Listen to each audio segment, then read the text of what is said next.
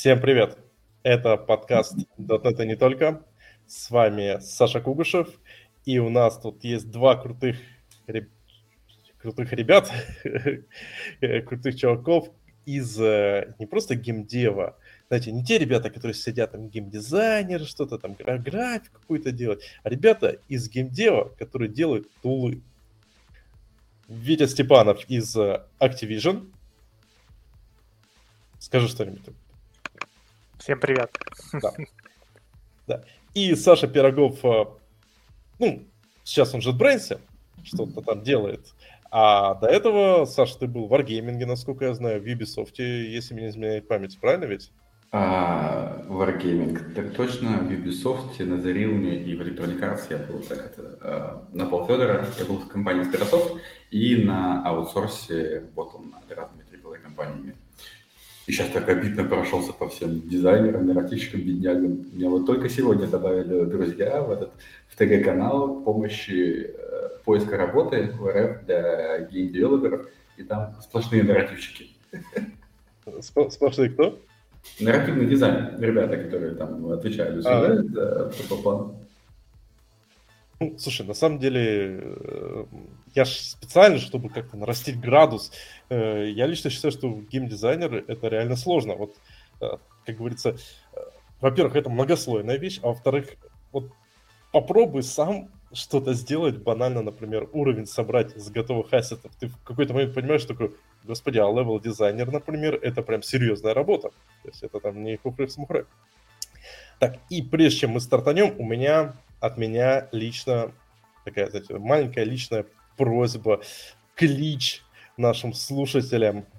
А, в прошлом выпуске наш слушатель под ником Фрор, если мне не знает память, написал, что у него какая-то проблема с сурс-генераторами. А, и я начал, ну, на основании его сообщения воспроизвести, и что-то мне, я не до конца понял, в чем конкретно проблема. Чувак, если ты меня слышишь, напиши мне в личку, вместе посмотрим, вместе воспроизводим, потому что source-генератор в райдере это действительно серьезная вещь.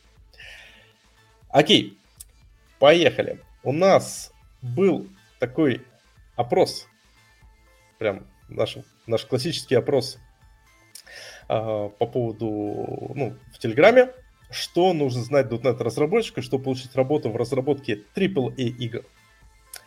И там можно было несколько вариантов ответов. 10% слушателей ответили, что надо знать VP в WinForms. 34% ответили, что надо знать C++. 43% ответили, что надо знать 3D-графику. 60% ответили, что надо знать там алгоритмы, паттерны, ну и прочее, как всегда. И половина, 50% сказали, что надо знать Unity. Так, ну, ребят, вот, ведь, твое мнение по этому, по, по, этому поводу. Да, ну, это, ну, тоже перед тем, как я начну, это... Э, да, я работаю в Activision, но я сейчас буду говорить только от своего, это, как говорится, от Вити Степанова. Вот. А, а так, э, вот, кстати, вот эти все проценты как-то, там больше 100%, да? А там можно было несколько вариантов ответов. А, а все, хорошо, хорошо. Ну, действительно, я скажу, что точно нужно знать э, э, 3D-графику, именно э, там математику, 3D-математику. Э, это будет очень сильно помогать. Э, там, наверное, базовые вещи, э, ну, как всякие 3D-гизмы, да, вот как работают, как объекты в 3D-мире передвигать. Э, это будет очень важно знать. Э, также вот зависит от э, движка, да, как, как долго этот движок существует, особенно если это проприетарный, то, то есть там, когда у тебя э, это не Unreal, это не Unity, а, и там, возможно, даже нужно будет знать чуть-чуть винформов, а, потому что Legacy — это, как говорится, это, это наше все, особенно на таких больших проектах, которые много-много лет существуют. Вот, и э, даже, возможно, знать старые технологии будут более, э, как говорится, таким э, козырем э, в твоем это кармане, чем вот, знать самые современные последние там разработки в C-Sharp. Вот. Так, алгоритмы, конечно, да, тоже очень важно знать. User experience, чуть-чуть вот знать, почему, например, инженеры не очень хорошо могут дизайнить UI для тулов. Вот, то есть знать, можете знать работать э, с UI, tool UI дизайнерами, да, которые вот и уметь работать, и быть открытыми для фидбэка. То, что, типа, вот когда ты, я там добавил чекбокс там куда-нибудь в новый tool, мне этот UI-дизайнер говорит, а, знаешь, а, возможно, это вообще не нужно здесь, и, возможно, это может автоматизировать. Да, то есть это тоже вот уметь работать в команде с uh, этим uh, tools дизайном, вот, очень тоже важно. Ну, супер. Ну, это все важно, кроме Unity. Не, Unity тоже вот uh, тоже очень важно. вот, но, наверное, кстати, там будет больше всего у тебя ну, вот, uh, возможностей, потому что так uh, вот есть движки, как я сказал, разные, и многие из них там C, C++, там Rust теперь тоже очень а, популярно начинает становиться. Вот. И то есть ты будешь а, вместе с C-Sharp, ты должен будешь, наверное, знать а, какой-то еще другой язык, чтобы уметь соединять а, ну, весь pipeline между а, самими, самими tool ами, да, и уже то, что будет в runtime е у тебя это работать. Ну, круто. Слушай, на самом деле вдохновляет, особенно про Rust. И ты тут сказал, что ты работаешь в Activision. Я готовился. Я хочу бы эту Диаблы. Я хочу бы эту Диаблы. Я хочу бы эту Диаблы. Не сработает? Э, может быть, может быть. Надо со свечкой в туалете стоять перед зеркалом. А, ты так получил свою эту Диаблу. Да, окей. Поехали. На самом деле, просто э, история это как бы таких вещей вот лично от меня, мое знакомство с вот индустрией. У вас же как, как у вас так э, вы называете себя красиво? Не геймдев тулинг, как какое-то у вас такое прикольное название. Менеджер по Content Creation Tools. О, Content Creation. У нас, с, э, э, во-первых, у нас, э, помню, с Сашей Пироговым был классный выпуск на Dutnext будет в шоу-нотах, э, где как раз в том числе Саша рассказывал про данные вещи. Э, и сегодня, я думаю, будет больше деталей. Э, и вот лично у меня была веселая история с Лариан. Когда я видел такую резюмешку в свое время, такой, о, вроде как бы я подхожу. Я закинул им резюмешку, мне такой, Вилфонд VPF знаешь? Такой, нет. Такой, м-м-м, типа заранее не подходишь. Там, вот просто как говорится, э, на подлете пролетел. Вот можешь сказать, ребята, вот можете рассказать в целом вот этот, чем вы занимаетесь? А, можно? Наверное, я начну и добавлю на свои 5 копеек про предыдущий вопрос, что нужно знать, чтобы попасть в Dev. Нужно знать кого-то из компании, куда ты хочешь устроиться. Вот это как бы универсальный совет, который работает по методу технологий, который э, узнать кого-то, кто тебе подскажет, то, во-первых, твое резюме положит на стол нужному человеку, потому что 900%, 90% успеха – это пройти все первые этапы того, чтобы CV оказалась на столе нужного человека и прошла все круги ада, HR и так далее. Ну и второе, чтобы он тебе сказал, что уже заранее, то есть, я думаю, ВПФ с навыками .NET можно себе подкачать, как бы не знаю, э, немножко поизучать, посидеть, потренировать и уже быть готовым к собеседованию. И заранее, вместо того, чтобы быть удивленным от вопросу на про Винформсы, какая-то только вчера их делал, буквально там. Ну, правда, я только вчера их начал изучать, но, но я их только вчера делал. А, это что? Вообще, я понял, надо писать, писать тебе в личку, дружить. Вот, вы поняли, надо дружить вот с этими ребятами. Так э, ты думаешь, как для, для чего людям GTC? Для того, чтобы знаниями делиться? Конечно, нет. Там как бы весь самый сок – это что вокруг GTC арендуются вообще все бары. Как бы геймдев-компании, они там арендуют бары, и, и в ходе конференции э, сотрудники компании, они встречают, если людей, которые заинтересовали, они дают им проходки в эти бары. И ты приходишь в бар с этой проходкой, то есть ты заходишь, там бесплатный алкоголь, бесплатная еда, а за столом сидит уже техлит и HR. Грубо говоря, ты с ними садишься, выпиваешь по пиву, и слово за слово ты проходишь первые несколько стадий собеседований. То есть э, самый болезненный момент Вот у меня это было с Remedy, с кем-то еще. А, я как раз попал на GDC в бар с Remedy. И мне говорят, мы общаемся, и говорят, блин, ты такой классный чувак, вот у тебя компания, говорит, что, я год назад отправил резюме, как бы, средних пунктов, как бы оно никуда не упало. И они говорят, блин, а у нас была такая с HR, мы потеряли какое-то космическое количество резюме, которое нам кредило, что-то процентов, знаю, 80. И в итоге мы вынуждены были полностью переработать HR-отдел, потому что люди хотели к нам попасть, а мы тупо люди, технические специалисты, не получали на стол себе резюме специалистов. Потому что их забывали, их теряли, что с ними только не случалось. И в итоге, там, почитать за год, у них была вот такая вот яма, где они тупо там, не могли нанять новых сотрудников. Кстати, это интересная история, потому что я активно взаимодействовал в свое время с HR, когда работал в Кипаме, ну, там, рекрутеры они э, там называются, э, и у них, э, ну, тоже были такие проколы, но там это все решалось каким образом? HR получал бабло за то, что человек пришел в компанию и прошел испытательный срок. И вы не представляете, и получали на самом деле в размере практически чуть не зарплаты этого человека. Вы не представляете, насколько радовались там рекрутеры, которые э, себе какого-нибудь лида или архитектора э, схантивали. И это очень легко решало проблему того, что человека потерялось резюме. Резюме там не терялись, потому что все были заинтересованы набрать как можно больше людей. Я понял. А, ну, кстати, вот тоже по поводу а, найма и а, работ, а, вот сейчас мы тоже вот наши, внутри нашей ком- команды ищем себе и тулового лида, а, и там синер а, этих а, туловых разработчиков. А, так что если а, кому интересно, но только очень важно у нас, а, а, возможно, будет нужна релокация. А, вот я сейчас нахожусь э, вот в Лос-Анджелесе, к примеру, а, вот, у нас есть там офисы и а, в Польше, и в Великобритании, и там внутри США тоже есть э, разные места, и в Канаде.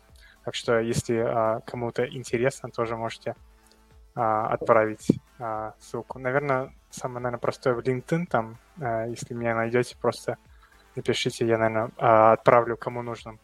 А в шоу-ноты, я думаю, добавим.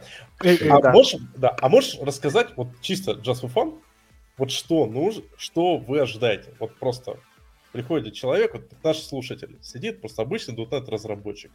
Он думает, Activision, блин, там, колду делать, там, ну, тулы для колды делать.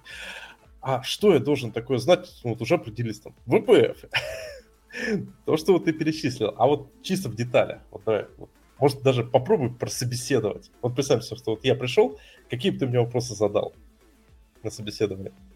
Для... Ну, не на лида тулового, но давай на обычного такого грибца тулового. Ну, самое главное, это, ну, как вот я тоже упоминал, что, а, ну, во-первых, твой опыт, да, как ты, эм, как ты разрабатывал, ну, какие вещи ты вообще разрабатывал, какая у тебя команда, какие ну, какой base у тебя был, да, то есть сколько пользователей ты поддерживал. А, вот. А, ну, с, сначала, возможно, начнем по твоему резюме, то есть вот будем смотреть, как ты, а, ну, что ты делал до этого, да, что ты, чем ты интересуешься, а, как ты, ну, что ты еще тоже ожидаешь от этого, от этой работы, как, а, что ты будешь там, не знаю, а, ты же в геймдеве, ты, наверное, играешь там 24 на 7, и вот, может быть, там пару часов это пишешь там тул, э, тул свой, да. Вот. Э, это мы узнаем. А потом будем уже смотреть по твоему резюме и, как говорится, направлять вопросы по проектам, которые ты участвовал, типа технические какие-то вещи, ты чем гордишься, да, а как ты решал проблемы. Вот если, например, на, на старшего разработчика, то уже будем копать про то, как ты ну, организуешь саппорт, организуешь себя, вот. Э, ну, это уже больше такие менее технические вещи, но они очень тоже важны, потому что ты будешь работать в большой, большой а, компании и команде, и нужно уметь тоже вот э, разговаривать и ну, доводить до, до, до каких-то, э, ну, до конца какие-то задачи, которые, возможно, блокируют тебя, и ты должен как-то, не знаю, сказать э, другому человеку, что, слушай, ты меня блочишь, давай, может, я как-то помогу. То есть вот коммуни- коммуникация тоже очень важна. Вот. А, а где по... вопросы по паттерны? Вот, э, это вот, э, это тоже, это вот, конечно, в конце, в конце мы, мы начинаем это идти по всяким вопросам по там, может, математике и по, возможно, чуть-чуть э, кодинга. А, вот. Вот когда я проходил собеседование вот свою команду, у меня там что-то было чуть ли не весь, по-моему, сколько, сколько 5 или 6 интервью там whiteboard, прям вот ты типа хреначишь это э, у доски типа нон-стоп весь день. Вот. Ну, сейчас, возможно, это чуть э, легче стало, потому что никто не ходит э, э, ну, в офис. Ну, ты как бы проходишь whiteboard собеседование э, в, это, в своем любимом стуле, да, там, с, может быть, там, с кружкой там кофе или еще что-то, да. Вот. А, а у меня не было такой это лакжери, да, я как сразу же там а, а, был, был сам за себя. То есть вот в основном а, мы будем а, делить вот как-то интервью, на это, и, и тебя будет собеседовать а, много этих инженеров, ну и принципал инженеров, которые вот, работают с движком и будут задавать какие-то проблемы, а вопросы, вот, которые им интересны. Ну давай, какие? Давай, три вопроса, которые тебе в голову пришли первые очередь. Сейчас. Ну, опять же, тоже буду разглашать эти всякие наши вопросы. Ну, значит, Я... другие немного, но похожие. Давай это Саша, может, что-нибудь э, прокомментирует, я подумаю, чтобы это... Смотри, вопрос номер один. Стоит два стула. Один рендерится в 60 кадров в секунду в реал-тайм, а второй рендерит, рендер, вытягивает один кадр в секунду. Почему может быть такое? А, вот у меня это всплыло. А, хороший вопрос. Но, опять же, это ровно связано с тулами и архитектурой. А, просто описать а, базовые фичи а, вот редактора, вот, который вот, редактирует, скажем, а, ну, картинку, текстуры. Описать э, базовые вещи, которые должны быть в инструменте. А, вот я, я дам подсказку. Например, э, иногда люди забывают, что undo и redo, ну, то есть, типа, туда-сюда, это очень важно. Вот, и, возможно, если ты это не, э, говорится, не имплементировал в самом начале, у тебя будут проблемы потом это добавлять э, в свою архитектуру, да. То есть вот такие вещи, вот самые, э, ну, что, что приходит на ум человеку, вот если бы он, он опытный в инструментах, да, он будет знать, что нужно сделать пятое-десятое, да, чтобы вот сделать какой-то более-менее э, тул, который можно использовать. Вот. Еще я, я еще один помню, но это, по-моему, я это uh, украл у Саши, я помню, я спрашивал uh, много лет назад. Не знаю, вот, может, Саша, у тебя будет это... Э, я не хочу это красть у тебя этого этот uh, вопрос. То есть, может, ты сейчас задашь его, твой любимый? Что мой любимый был, uh, и причем я его спрашивал, по-моему, не только в Гиндеве, а представьте себе, что вы хотите добавить систему чит-кодов в игру по аналогии с, э, вот как в Doom, в Quake старом, когда ты нажимаешь тильду, выпадает менюшка, и ты начинаешь убивать. А, как бы вы, то есть, во-первых, спроектировали эту фичу, там, ну, грубо говоря, на верхнем уровне. Ну, я, я на самом деле ожидал там довольно примитивных вещей, что этот человек хотя бы одну из популярных аббревиатур скажет, там, типа, э, МВЦ или МВЦ, ну, любой, любой вариант, как бы, любой организация архитектуры, что вот у нас есть представление, есть данные и так далее, меня бы устроил. Дальше пошел бы следующий вопрос из разряда. А, к примеру, как, то есть, окей, мы сделали поиск по читам, читов мало в игре, грубо говоря, читов там может быть десяток штук. А теперь я понял, что твоя вьюшка, твой UI — это самый классный сексуальный UI, который я видел в своей жизни. И теперь я хочу, чтобы во всех наших тулах использовался этот UI. И следующий этап — это не просто поиск по читам, которые 10 штук, а, которые ты можешь вывести все и выбрать там, когда ты печатаешь. А теперь я хочу что добавить в наш редактор, который, у которого хранится вся база ассетов а у нас, наша компания там живет последние 30 лет, у нас там несколько терабайт ассетов. И вот я хочу, чтобы этот же UI, но искал по этим ассетам. И получается, что окей, как бы как человеку поступить, ну, что нужно модифицировать, что нужно улучшить. И мы просто вот от этого отталкиваемся итеративно идем, что вот можно там алгоритмы поменять, можно как бы ты хранил эту информацию о всех ассетах, то есть может быть как-то буферизация.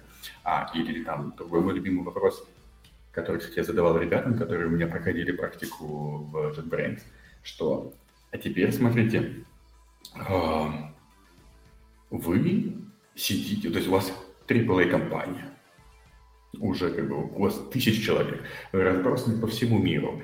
И теперь вы а, пати, там, инженер сидите в Европе, и, там, на Кипре с интернетом, только мобильным в горах, а вам необходим доступ к серверу в Калифорнии. И э, как вам необходимо сделать так, чтобы а, когда пользователь начинает делать запрос поисковый, а, сейчас, как же это было сформулировано-то точно? А, то есть для начала мы ищем по данным, окей. А потом следующий вопрос. А если один запрос, вот получить одну строчку из базы данных занимает 10 секунд, например. То есть у вас как бы mm-hmm. есть какая-то third библиотека, э, которая, э, ты говоришь ей, дай, типа, get next text. А, вот, блин, все, короче, немножко провернули, мы запомнили эту идею, я, я вспомнил, о чем я говорил. Короче, простая UI. Забыли, забыли. Нет, мы что-то запомнили, что-то забыли. Короче, простой UI. Поиск по ассетам. А, но один из параметров я добавляю, что а представьте себе, что у вас вот эта а, база данных – это SSPAT SDK. А, у вас есть только одна функция, типа а, get next string, get next text. И а, то есть вы просто ее много-много-много раз дергаете, и в какой-то момент она заканчивается, она возвращает вам null или что-то еще, какой-то код, вы понимаете, все, закончилось, перебор. В следующий раз, когда вы дернете, оно начнет сначала. И обрабатывать вот этот вот get next string можно, не знаю, 10 секунд, 15 секунд. Вот, а как сделать так, чтобы пользователь не умер как бы от старости, пока он пытается э, как бы, найти то, что ему надо? Слушай, мне вот на такие задачки всегда нравятся варианты, типа, как эту задачу будут решать разные люди в зависимости от uh, квалификации. То есть там junior скажет, там, не знаю, закэшируй in memory какие-то значения, там, uh, middle, там что-то с, подумает о том, что нам нужно... Нам нужно а? Ты сразу дал ответ сеньора. Не, блин. Понимаешь, там самое интересное всегда, когда идет как бы лид. Лид скажет, что отдам эту задачу это вот этому джуниору. А, а, архитектор, он скажет, э, ну, я раздеплою, раздеплою Redis, э, а, я подниму RDS, э, Elastic Cache на AWS, в который буду складывать данные значения, ну, и так далее и тому подобное. В общем, надо, да, надо классно пошутить на эту тему. Слушай, кстати, вот ты сказал про эдиторы. Вот, ребята, вброс просто вброс мотиваторный в нашу аудиторию. Есть такой, э, такая штука, как э, Baby, Baby Engine. Это нынче достаточно популярный растовский движок. На расте, да, который, да. Да, да, да, да. И у него нету эдитора UI. То есть там как бы, э, вот чтобы взять, там, подвигать, знаете, как в Unity, там, под, подвигать кораблики и прочего, там его, его нет еще. То есть сам движок прикольный, это ECS движок, то есть он сам классный, он вышел на эм, э, популярности, он обошел уже предыдущий расовский движок, который забросили. В общем, он прям сейчас его любит. Но эдитора нет. И вот это реально, ребята, это сейчас очень хорошая тема, если вам э, кажется, что вот что бы такое сделать, чтобы четенько и в, э, как сказать, свои знания и в геймдев, вот просто эдитор для этого движка, и мне кажется, после этого вас и в Activision, и в... Э, кто там еще крутой есть? Кто купил Activision? Или еще не купил? Еще не купил. Еще не купил. А, к вопросу о том, а, с чем приходить, с резюме в на позицию тузовика, мне нравилась задача нашего лида слэш PM вообще с Wargaming, когда мы вместе с работали, Яша Негрей, он, кстати, все еще в Wargaming. А, там, по-моему, Он давал задачку сделать примитивный редактор карты. То есть у тебя есть, э, не знаю, mm-hmm. два вида тайлов, у тебя есть кнопка, там, э, значок старта, откуда начинается персонаж, у тебя есть значок, куда, типа, закончить игру. То есть тебе не надо делать физику, тебе не надо, чтобы от начала до конца дошел, тебе необходимо, чтобы пользователь открыл твое приложение, расставил эти тайлы, расставил старт команду, расставил стоп команду. На а, вайтборде. Не, не вайтборде, это Вот. И на самом деле это отличная задача сделать банальный редактор карты какого-нибудь пакмена или бомбермена, как, и а, ну, такой, который пол, ну, полноценно функциональный, что там анду, реду, расставить точки и так далее, расставить старт, там какие-то дополнительные параметры задать. Это уже, это реально стоит намного дороже многих как бы других параметров того, что у тебя нарисовано в резюме, там опыт и так далее. А тут как бы вполне живой вариант, на котором ты можешь показать и твою работу с, во-первых, UX, UI, редакторами и UI фреймворками. Во-вторых, если это open source, показать о том, как ты работаешь с системой, не знаю, а, описания проектов, там, не знаю, SharkMake, CMake, как ты можешь а, организовать там сборку проекта, потому что в тузах это тоже немаловажно. А, очень много О. времени Да. да. Я ну, просто как раз... А, нет, это как раз самое отличное, потому что мы плавно переходим к следующему вопросу. То есть мы поняли, как стать Можно вот последний, разработчик. По- да, последний да. это вот вопрос. Э, вот как раз э, э, это вот у Саши это я это возьму. Когда можно блокировать main thread, Саша? Никогда. Как кому задашь? Я... Всегда блокировать main thread обязательно, потому я... что нефиг. Нет, я предлагал даже как бы носить квоту, сколько раз можно заблокировать main thread перед тем, как тебя уволят из компании. Ну погоди-ка, это же так легко. Ты заблокировал thread, человек не будет нажимать на эту гребаную кнопочку 25 раз. Тебе не нужно дополнительно заморачиваться с тем, чтобы обработать множественное нажатие, сдвиги. Заблочил main thread, э, главное, как бы... Заблочил человек... собрал вещи, пошел в следующую компанию. Как да, бы. не, не. Все Глав... довольны. Смотри, смотри, какие проблемы решаются. Во-первых, э, тебе не нужно, вот это, как я сказал, решать проблемы с кнопочкой. Во-вторых, тебе не нужно, знаешь, там эти крутилки рисовать, а, делать какие-то модальные окошки, пока грузится. А, проблем с транзакционностью тоже нет. Главное, ты перед этим пользователю напишу, что типа, уважаемый, если ваше приложение зависло, оно не зависло. И все нормально. А еще лучше показать флажку, что это какой-то сторонний плагин. А, да к которому вы не имеете отношения, и который разработала компания, ваш прямой конкурент, вот она заблочила, как бы, а мы ни при чем. Да, да, да. Знаешь, вот на самом деле, на самом деле, вот по поводу thread, э, мы-то забыли, но давайте объективно, еще где-то в 2005 2006 вот я помню в те времена, да даже в 2008 еще огромное приложение, количество приложений, в принципе, не парились с тем, чтобы блочить thread. И тогда и студия не парилась. Все блочили мейнфред. Вот что сейчас-то начали? Нет, на самом деле. Ладно, ну, то есть можно как бы включить кейси моратория и долго и гневно опираться на современное ПВО, и то, что там студия 2005 года, которая в России, она вообще что-то там чуть ли не синглтредовая была, и она не так тормозила, как современная. Ну, потому что... Она не так делала ничего. Ну, потому... Ладно. А, в этом плане классный пример, который я смотрю и каждый раз вдохновляюсь, это есть такой редактор, называется 10x Editor, который пишет один человек в Java, и это, это конкурент Visual Studio Rider, именно у него таргетинг SLN, C++, и, господи, как он божественно быстро работает. То есть я как человек, который PM и маркетинг что, блин, ну, как вот я, это, это эталон к тому, к чему должны стремиться, мне кажется, все ребята, которые делают тузы для конечного пользователя, это насколько там все плавно и быстро работает. Да, Но, просто, да. машина слабая, он такой, типа, э, делает для себя, и у него компьютер не вытягивает, поэтому... Не, ну там чувак заморочился тем, что он сам для себя написал UI-фреймворк, сам как бы его заточил под свои нужды, там он проделал титаническую работу, ему только честь хвала. Он как бы в этом плане большой молодец. Как бы вопросов нет. Окей. В общем, самый веселый вопрос, так, чем я говорил. Вот мы все-таки ответили на вопрос, как, как стать Game Dev Tools девелопером, ну, надеюсь.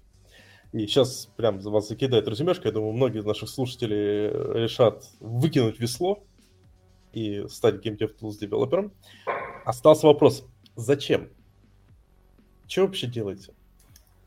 А, ответ очень легкий. Возвращаясь к тому, с чего мы начали, когда ты сказал нарративщики, там, level, э, вот этот, как бы, дизайнер, это сложно. Блин, игры делать сложно. Лучше идти в tools овики, это просто.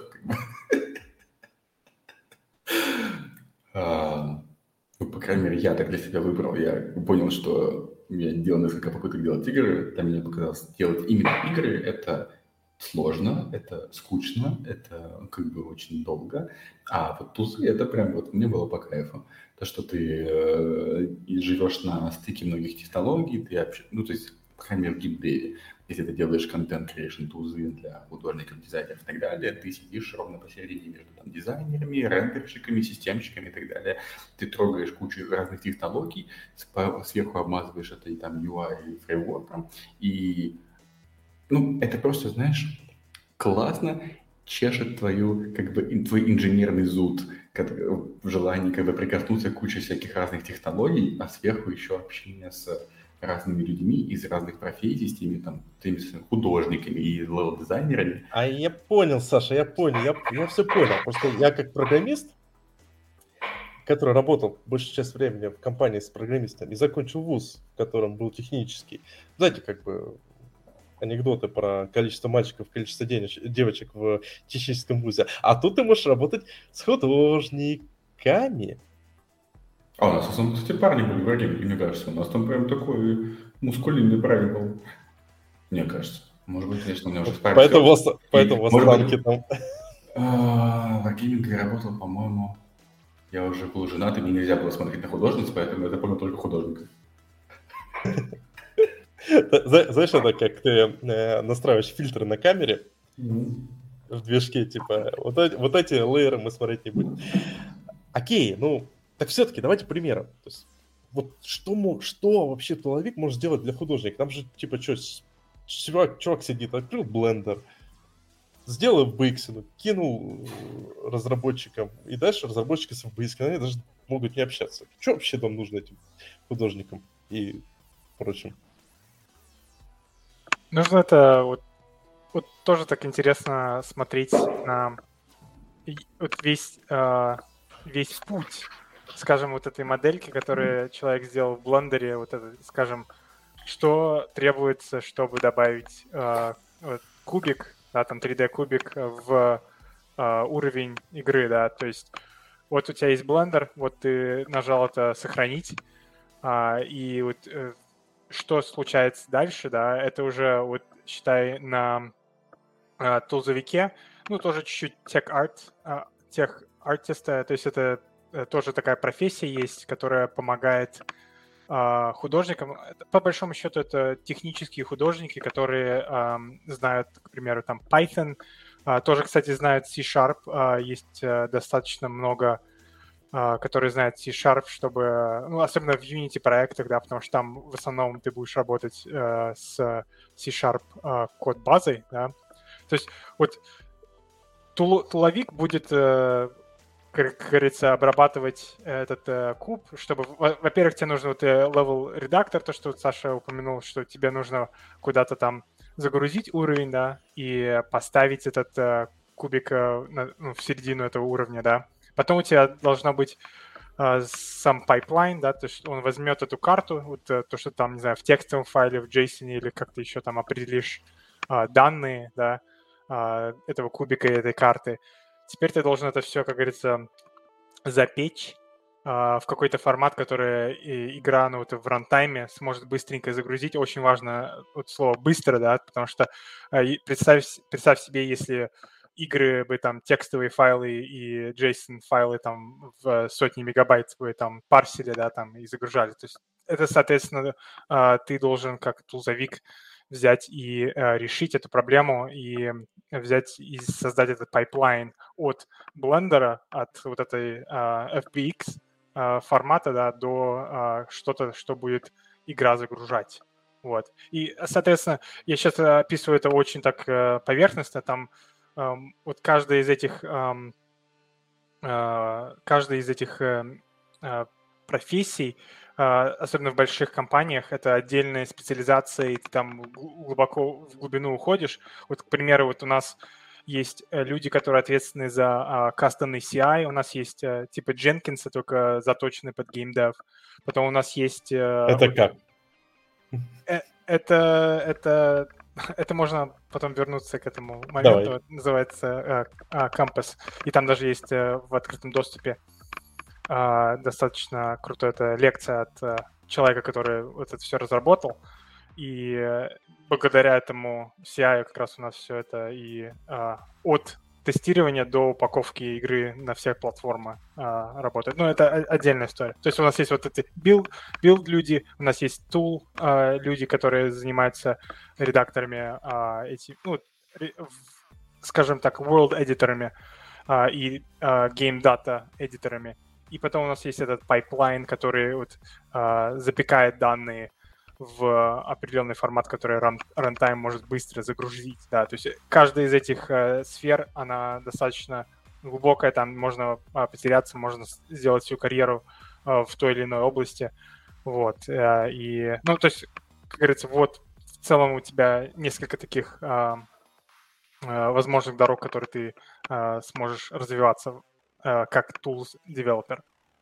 То есть вот э, у меня есть знакомый товарищ, он джавист, и э, у него был в какой-то момент, э, как он говорил, э, он сидел и год э, гонял JSON с одних микросервисов на другие микросервисы.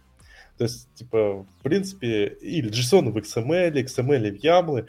Э, ну и, в принципе, с точки зрения nature of work, многие вещи очень похожи на то, что ты описал.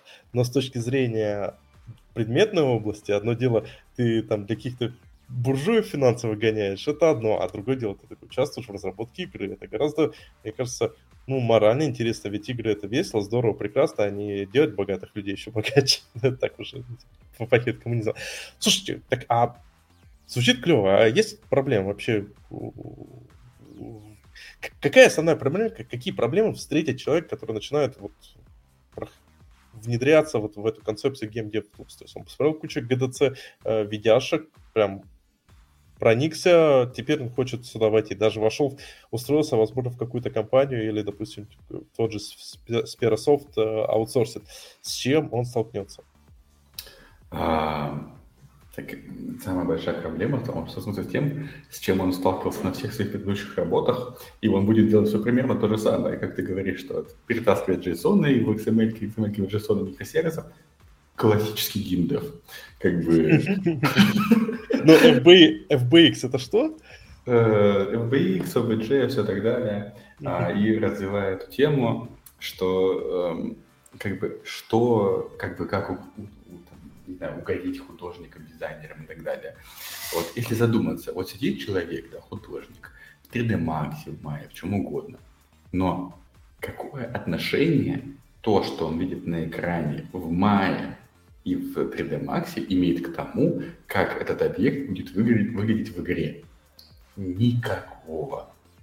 Потому что как бы рендер-алгоритмы могут быть разные, там, не знаю, э, гамма-коррекция разная. Ну, как бы, как вот... Или да, даже гамма-коррекция, а ее нельзя, нельзя настроить э, заранее, как бы, типа, для всех это же прям... А, я, я объясню, почему спрашиваю. Я от дизайнеров, нас, знакомых, всех наслышался все эти устра- ужасные истории про то, как они выбирают монитор подходящий, что типа вот монитор самое важное для дизайнера, чтобы выбирал правильно, чтобы нужны были цвета. И тут говорит, что по сути дела, как бы у них тупо коррекция не то, что с движки.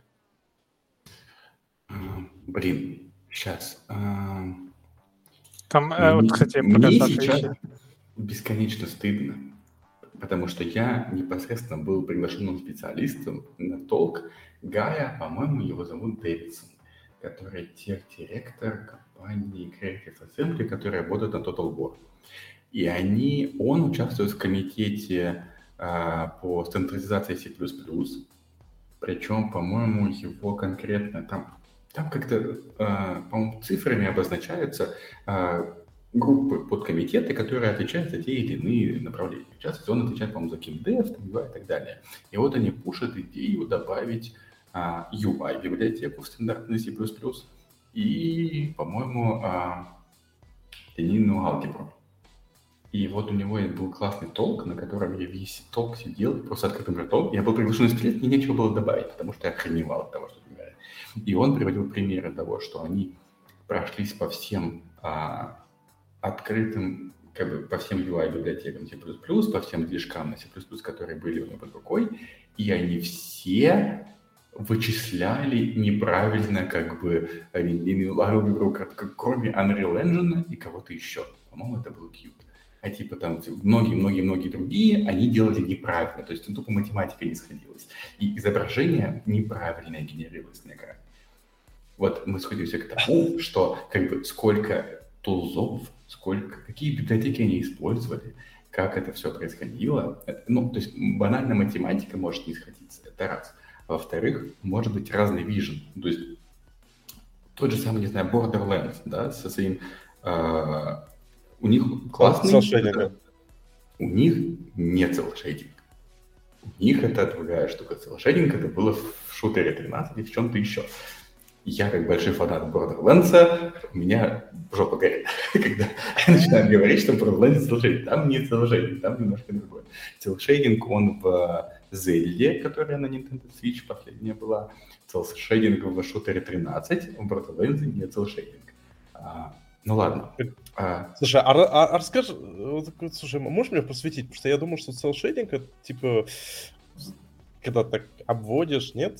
Я нет, такой... Целшейдинг это не обводка. Целшейдинг это когда у тебя а, ты не градиентом спускаешься по окраске, а у тебя, грубо говоря, типа, mm. на, вот, вот представь себе сферу, и ты сказал, что у тебя только есть три цвета, чтобы эту сферу описать в зависимости от тени. И получается, у тебя в самой яркой точке и вокруг нее там один цвет, потом резкий переход, как бы у тебя слой другого цвета, потом резкий переход, самое темное.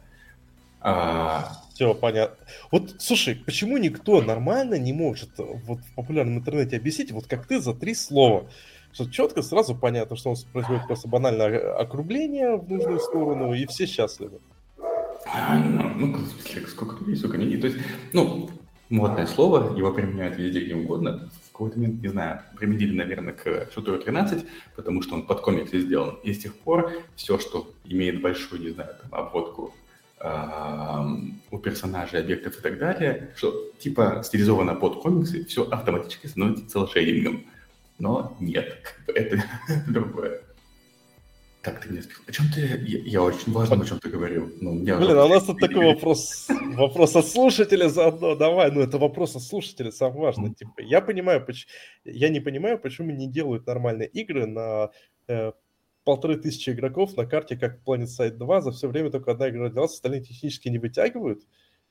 Типа вопрос количества игроков э, на карте. На самом деле, в контексте этого вопроса мы недавно э, с э, Ваней, с, как вы, наверное, знаете, Ваню, который у нас на подкасте постоянно, э, наш ведущий, э, обсуждали бэкэнд э, World of Warcraft, о том, что там типа, произошли некоторые лики с информацией World of Warcraft, что у них проблема с тупо с количеством коннектов, что э, типа... Мне кажется, нельзя комментировать это. Да, да, ребята, я ни в коем случае, еще раз, это вот я, я могу прокомментировать. Я никакого отношения к ни Blizzard, ни к Activision не имею. Витя не знает это комментировать. А, но там типа, чувак на форуме э, там официально бьет, что у них там проблема с количеством подключений тупо коннектов 30 тысяч. И мы сидели, обсуждали, типа, это, а как же там, там load balancer, э, э, масштабирование, там горизонтальное масштабирование, у них что, типа, один сервак, на котором долбятся все коннекты, закончились сокеты и все, кырдык. Да, ну, давайте ответим на наши слушатели. Так, Вики нельзя комментировать. А, конкретно про Warcraft и то, что ты узнал. Сколько Warcraft лет? Думаешь, они что, сетевой движок а... переписывают? Или каждый год? Ой. Ой, слушай, у тебя, у тебя на фоне, у кого-то на фоне проехало что-то прикольное. Приехал, спасибо. А, короче, вы думаете, что, что в Warcraft каждый год переписывают сетевой движок? Или там каждые пять лет? Ну, там, дай бог, оптимизировал. Как а, и он живет уже, ну, с каких-то бородатых лет. А это сейчас там уже модно популярно, как бы, когда там многотысячное подключение и прочее. А, что касается полторы тысячи игроков на карте, возникает вопрос, а размер карты, а количество объектов, ну, то есть очень много есть как бы нюансов, которые могут влиять. А вот почему все батл рояли в последнее время, там, не знаю, на 100 человек, на 150 максимум, которые выходят, там, или в размере карты. Чем меньше карты, тем меньше внезапно человек. Как бы допустимо на то, чтобы играли на этой карте. Да потому что, блин, как бы тяжело. Ну, по крайней мере, в шутерах выдерживать 60 FPS, а еще больше лучше, наверное, хочется 120, 144, 165 ну, мониторы, потому что современные, тебе необходимо как бы э, мало того, что картинку обрабатывать, тебе необходимо, чтобы latency до сервера был минимальный. У тебя серверов, блин, мало, ну, то есть, конечно, не Activision Blizzard, у которых бабла дофига, и которые там, ну, как бы могут позволить себе расстроить как бы, по, по всему миру. Ну, хотя папку тоже купили, сейчас дофига зарабатывают и мобильный банк вообще зарабатывал чуть ли не несколько миллионов в день. Слушайте, а у меня есть просто контратвет.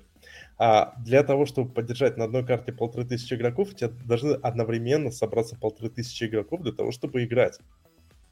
А если это как бы какой-нибудь там да даже у Battlefield у текущего есть проблема в том, что собрать одновременно 64 э, человека для... Или там 128 человек на одной карте. Я понимаю, что такое диактив. Колда может себе такое позволить, но мы же пытаемся, чтобы у них был низкий пинг, как правильно сказал Саша. И получается, что нам нужно набрать, собрать полтора тысячи человек, желательно в одном регионе, обязательно, которые э, пойдут, э, трафик, который пойдет на один дата-центр. Потому что я думаю, что для одной сессии э, перед синхронизацией между двумя дата-центрами это это тот латенси, который не каждый может себе позволить. И того у нас должно быть полторы тысячи человек с одного довольно небольшого региона. А, простите мне мою, мое невежество, я сейчас буду потихонечку гуглить, что такое PNC 2. А, но что я тоже не знаю. Это не как бы не компетитив шутер, как бы и так далее, который не требуется высокоскоростной. Поэтому можно себе позволить довольно большое количество игроков и не настолько заморачиваться с latency.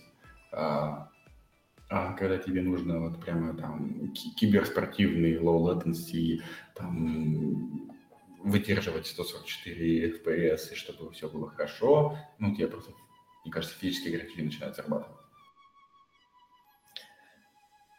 Окей. По-моему, Саш, ты что-то важное говорил про коррекцию гаммы там было, что типа коррекция гаммы некорректная не во всех. В общем, было, что... Я помню, что мы со стейка твою мысль собрали ровно в момент, когда ты говорил, что э, не, во... не везде коррекция гаммы. Короче, так, не, да. это главное в том, что я говорил. Это просто один из поинтов, что у тебя то, что видит художник в своей музее на экране, оно может сильно отличаться от того, что он видит в финальной игре. Потому что там освещение другое, запечено иначе. Там могут быть как бы просто дизайнер, э, главного креативного директора видение другое, шейдеры накручены другие, все другое. То есть и по факту, то получается, он делает предмет в вакууме, а когда он оказывается в игре, он выглядит совершенно иначе. И, и тормозит.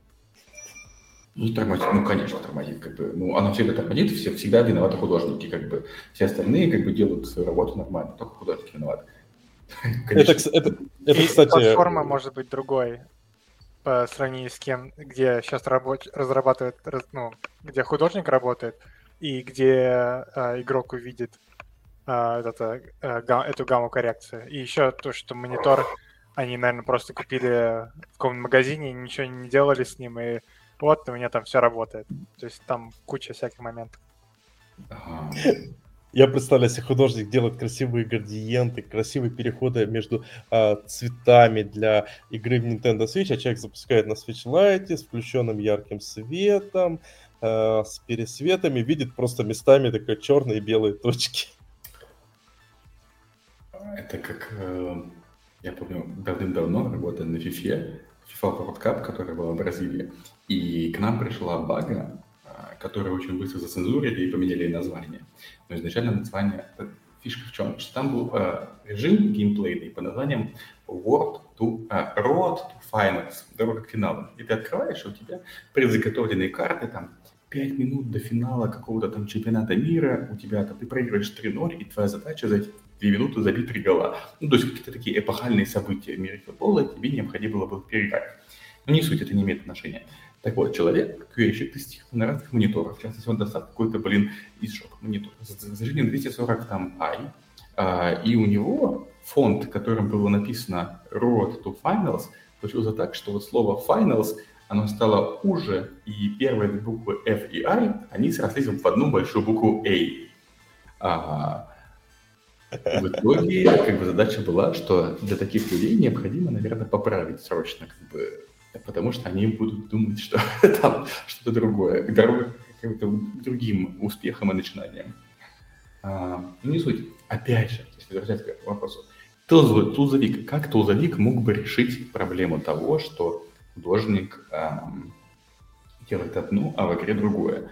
Можно, к примеру, выкорчевать э, рендер-движок из игры, запустить его в отдельном процессе и на лету при сохранении объектов или даже еще идеальнее при синхронизации поворота камеры в сетпакет редактирования типа там 3D Max и Maya – чтобы у тебя было мини-окошечко, в котором рисовалось, как этот объект реально выглядит в игре с теми настройками рендера, которые используются в игре, чтобы художник понимал, как он выглядит, потому что на это, на самом деле, тоже много тратится времени, что ты там, у тебя есть, сначала сделали high модель, потом ему сделали low poly модель, потом ее там затекстурили, заскинили, сделали, потом она дошла до видения, э, знаю, креативного директора, он сказал, а ну-ка в жопу себе все засуньте этот объект, потому что не соответствует качеству того, что представлено. Потому что он в игре открыл, оно выглядит иначе. И ты как бы все по новой весь цикл пошел.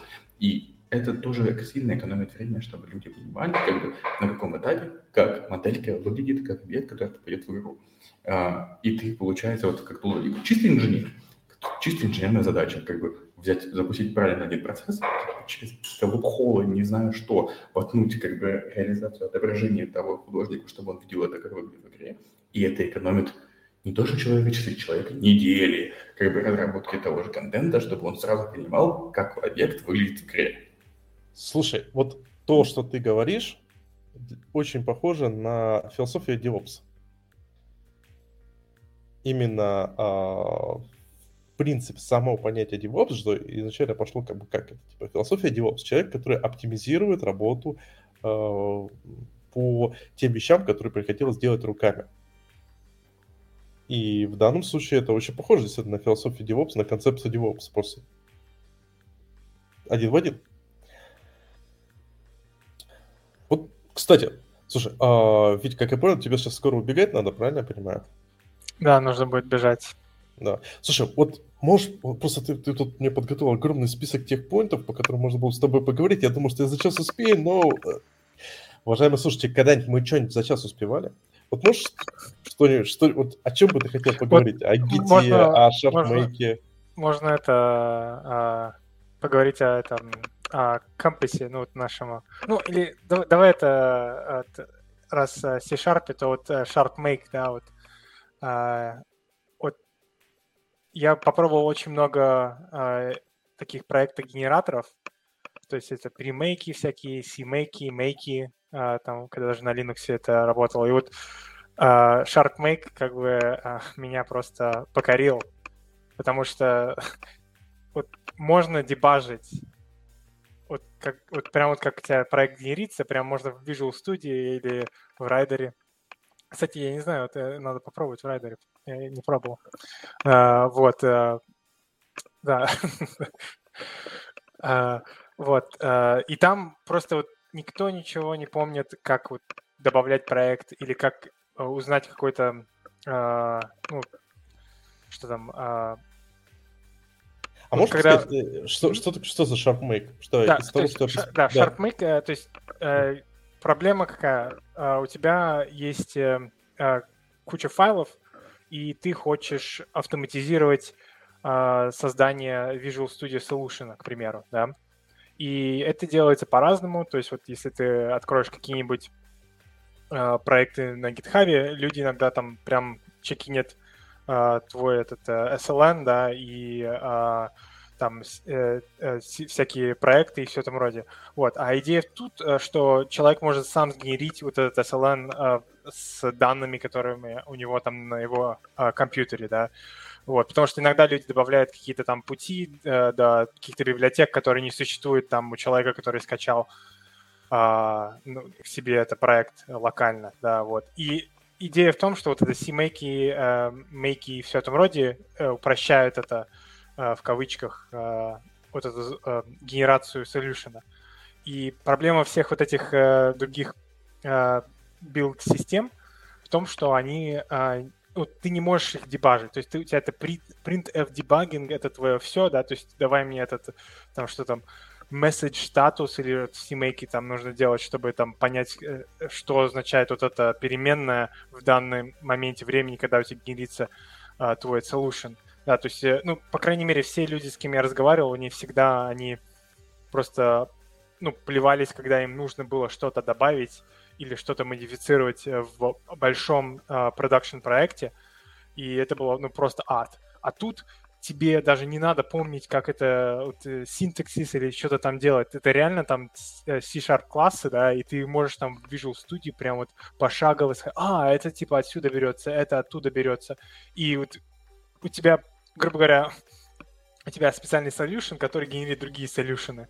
И, ну, с помощью твоих э, каких-то там данных. И вот просто хотел, э, не знаю, если э, люди знают об этом или нет, но вот этот SharpMake, он был сделан, если не ошибаюсь, э, open source проектом э, в Ubisoft, они там поделились э, этим. Вот, и просто вот когда это об этом узнал, это было просто, ну, вот, э, ну, это game changer, как говорится. То есть вот не надо не запоминать никакой синтаксис, просто реально просто э, запускаешь студию или, может быть, райдер. Я проверю, кстати, вот прямо после этого. А, вот, и а, посмотрю, как это все вот работает, вот, и пошагово пойму, что делать. А, мне нужно добавить этот файл или вот эту а, зависимость. Вот, то есть если никто, если кто-то не знал об этом, то вот, э, советую очень попробовать, если э, вам э, это а, как говорится, у вас есть такие проблемы? Давайте я перехвачу, потому что в YouTube гадили пойдут. А, а можно, у меня, у, меня просто, да, у, меня, у меня просто вопрос. А э, есть еще такой приблизительно похожая вещь под названием Cake. И есть даже похожая на эту вещь фейк для, на F-Sharp. А, вот э, пробовали, сравнивали, потому что у нас был опыт использования. В принципе, ну, как-то сработало. Достаточно удобная штука. Вот э, то, что тут, э, ну, опять же, это другой язык, да, то есть у нас есть в пайплайне, и вот мы используем C-Sharp, к примеру, да, uh-huh. и ну, люди, у кого это есть, они сразу же могут, как говорится, не испугаться, что там есть а, вот uh-huh. F-Sharp, что-то нужно настроить, а что F-Sharp делает, типа, в чем разница? Не, ну, кейк, он как раз на C-Sharp. А, ну, вот, кстати, вот кейки я не слышал, возможно, может быть, э, лучше. Ну, опять же, тут э, мы об этом узнали из-за того, что это в геймдеве, то есть э, Ubisoft делает кучу игр, э, и они, как говорится, э, сделаны... Ну, то есть они, это проверено в продакшене, то есть у тебя не то, что у тебя есть э, какая-то там... Э, ну, может быть, люди э, как с хобби сделают эту систему, да, и, ну, это работает для там какого-то маленького скейла, да, что у тебя есть там, а, ну, может, э, там сотни файлов, да, а будет ли это работать на там, консоли, будет работать ли это на а, другие какие-то платформы, да, то есть вот это все очень важно, и то, что если это используется огромной студией, которая выкачивает там игры почти, ну, наверное, каждый год, наверное, сейчас, возможно, Э, может, ошибаюсь, может, нет, но, ну, по крайней мере, э, через год у них что-то там крупное выходит. То есть явно у них это есть какой-то scale, э, проверка вот этой системы, то, что они... Ну, еще большое спасибо, что они там это поделились вот этой крутой тулзовиной, вот. Кстати, вот я про кейк сказал, и на самом деле я вот, прям, я не, не хороший человек, потому что они все-таки отличаются. Кейк это больше такой клон CMake, все вокруг make файлов, только кейк файл. А вот то, что сам факт, что это SharpMake позволяет именно солюшены делать, с которым ты потом работаешь, это прям очень круто. И это очень похоже на внутренний металлоид JetBrains, который используют, э, наверное, еще со времен, там, когда о райдере никто не, о райдере никто не думал, и там ReSharp был какой-то древнющей версии. То есть э, в JetBrains, в JetBrains у нас используется своя вещь, Ubisoft сделал свое, и молодцы поделились. Так что, мне кажется, если у вас большие проекты, Нужно поделиться, э, ну, то есть нужно это, наверное, можно как-нибудь соединить идеи эти. Этот, вот, возможно, человек, который разрабатывал это в Ubisoft, либо там выпивал пиво в баре с кем-то, кто сделал это в JetBrains, да, то есть вот по-любому есть, можно соединить какую-нибудь такую-то э, цепочку событий, типа как это, как это вышло в open source и в Ubisoft. Пока Витя не убежал, я хочу успеть добавить, что буквально в прошлом году я себе нашел студента на то, чтобы поддержать SharkMake в райдере. А, и у нас в райдере, ну, правда, мы в итоге не зарелизили это как на конечного пользователя, но под ключом реестра у нас есть поддержка Sharpmake. Поддержка какая? Что ты не генерируешь SLN, а ты открываешь как бы Sharpmake файл CS, и Rider за тебя генерирует ему понятном проектную модель, она немножко как бы похожа на то, что мы генерируем для Unreal Engine. И ты генерируешь эту штуку на всех операционных системах. И Linux, и Mac, потому что а, какая сейчас проблема у Rider'а, что C++ от Visual Studio vcxproj существует только на винде. И в какой-то момент мы подумали, что а как поддержать C++ на других платформах, ну, помимо CMake. И как бы я, зная, ну, будучи, имея опыт и работы как бы, в компании Ubisoft, сказал, ребята, вот есть SharkMake, есть какие-то компании, есть вот Creative Assembly, кстати, тоже SharkMake используют для своих проектов, вот, которые Total War и Warhammer, вот эти вещи. Давайте тоже поддержим. И сейчас на как бы можно на Mac, на Linux сделать C++ проект, используя SharkMake, и в райдере как бы открыть SharkMake файлы, и у тебя появится как бы отдельный лода с SharkMake файлами, где ты можешь редактировать описание проектных объектов, и отдельно как бы именно структуру самого проекта. А, ну, мало ли, если тебе захочется поиграть с этим делом. Хорошо, Не а, то есть это, это релизно-то, да? То есть это... То есть... А, очень Ключиком поделись а, от реестра. Мы... Я просто помню, вот я слышал, вот э, как иногда можно эти э, интерн-проекты не всегда доходят до продакшена. А, оно дошло, причем именно с точки зрения того, то есть почему мы спрятали под ключ? Потому что, с одной стороны, мы пока не готовы активно это пиарить с продакшена и так далее поддержки, но это очень сильно помогает нам в разработки самого райдера, потому что вместо того, чтобы на каком-нибудь Mac или Linux проверить поддержку C++, так как там нету SLM Explorer, что нужно? У нас есть поддержка типа проектной модели Unreal. И что тебе надо? Скачать Unreal движок, создать Unreal проект, как бы дофига развернуть. А SharkMake в этом плане позволяет делать hello world. И вот под итоге пока что мы для своих нужд, ну, как бы под ключом это добавили. И если это зайдет, если людям понравится, как бы, ну, то есть мы потихоньку это обкатываем, смотрим, пытаемся как бы достичь отечественных Ubisoft, если людям дойдет, ну, то есть мы не расширим, мы уже откроем дополнительный доступ для всех пользователей. По-моему, начиная с 2.2.2 уже должен быть доступ в Vanilla Ride, но я могу обманывать. Я уточню, и я напишу тебе лично, а Саша, я не знаю, нужно будет делиться информацией для там, не знаю, слушатели или нет, это уже отдельный вопрос. Уже все в Memories записано. Mm. Вот. Ну, ладно, я тогда уже буду убегать. Э, спасибо вам, ребята. Э, спасибо и, тебе. Конечно, спасибо, спасибо слушателям, что э, потратили свое время на это. что, вот, я, если это, я скину, наверное, LinkedIn, если кому интересно в плане работы еще тоже вот у нас э, есть комьюнити по тулам, называется Toolsmiths. Мы это в Дискорде тоже скину ссылку. если кому интересно, именно тоже вот, может, вы tool, uh, game tools разработчик и тоже не знаете об этой комьюнити, можете туда добавиться, или даже если вам просто интересно. И еще у нас... Нота.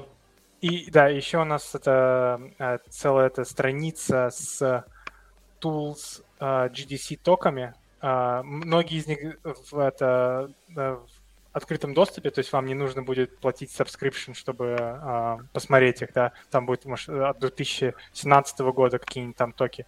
Ну, хотя бы просто посмотреть, если вам интересно, э, какие проблемы э, в других студиях решаются, вот, и сделать, ну, получить такие э, э, очень интересные overview того, что вас э, может ждать, если вы решите стать э, Game Tools разработчиком. Супер, это звучит очень круто. Спасибо тебе огромное. И я только хотел сказать, что мы продолжаем, и Саша, нач... и Саша убежал. Причем физически.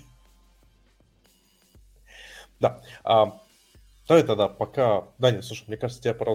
пора... У тебя же рабочий день уже начался. Да, да. Ну, то есть он... Это был мой обед. Теперь я буду голодать до, до конца. Ладно. Жестко, жестко. Да. Спасибо вам. Пока. Да. Спасибо, пока. И мы возвращаемся, мы продолжаем, потому что у нас, на самом деле, в контексте тулов очень много интересных э, тем. И пока второй человек, второй гость отошел, хотя бы камеру подключил, я вообще обожаю ситуацию, когда кто-то включает и включает камеру, я все ожидаю, что там сейчас произойдет что-то веселое. И, уважаемые слушатели, можете, зрители, зрители, можете посмотреть, что там будет. А пока я бы хотел отметить одну очень интересную вещь по поводу тулов. Если посмотреть, допустим, э, на обычную разработку и разработку э, в, ну, я бы сказал так, в обычных компаниях, то э, мы как-то я бы сказал так, э, позабыли старый добрый UI. Просто по причине того, что технические команды, э, технические команды разработчиков, в которые входят и тестировщики, и э, бизнес-аналитики, зачастую состоят, знаете, из технически прошаренных ребят.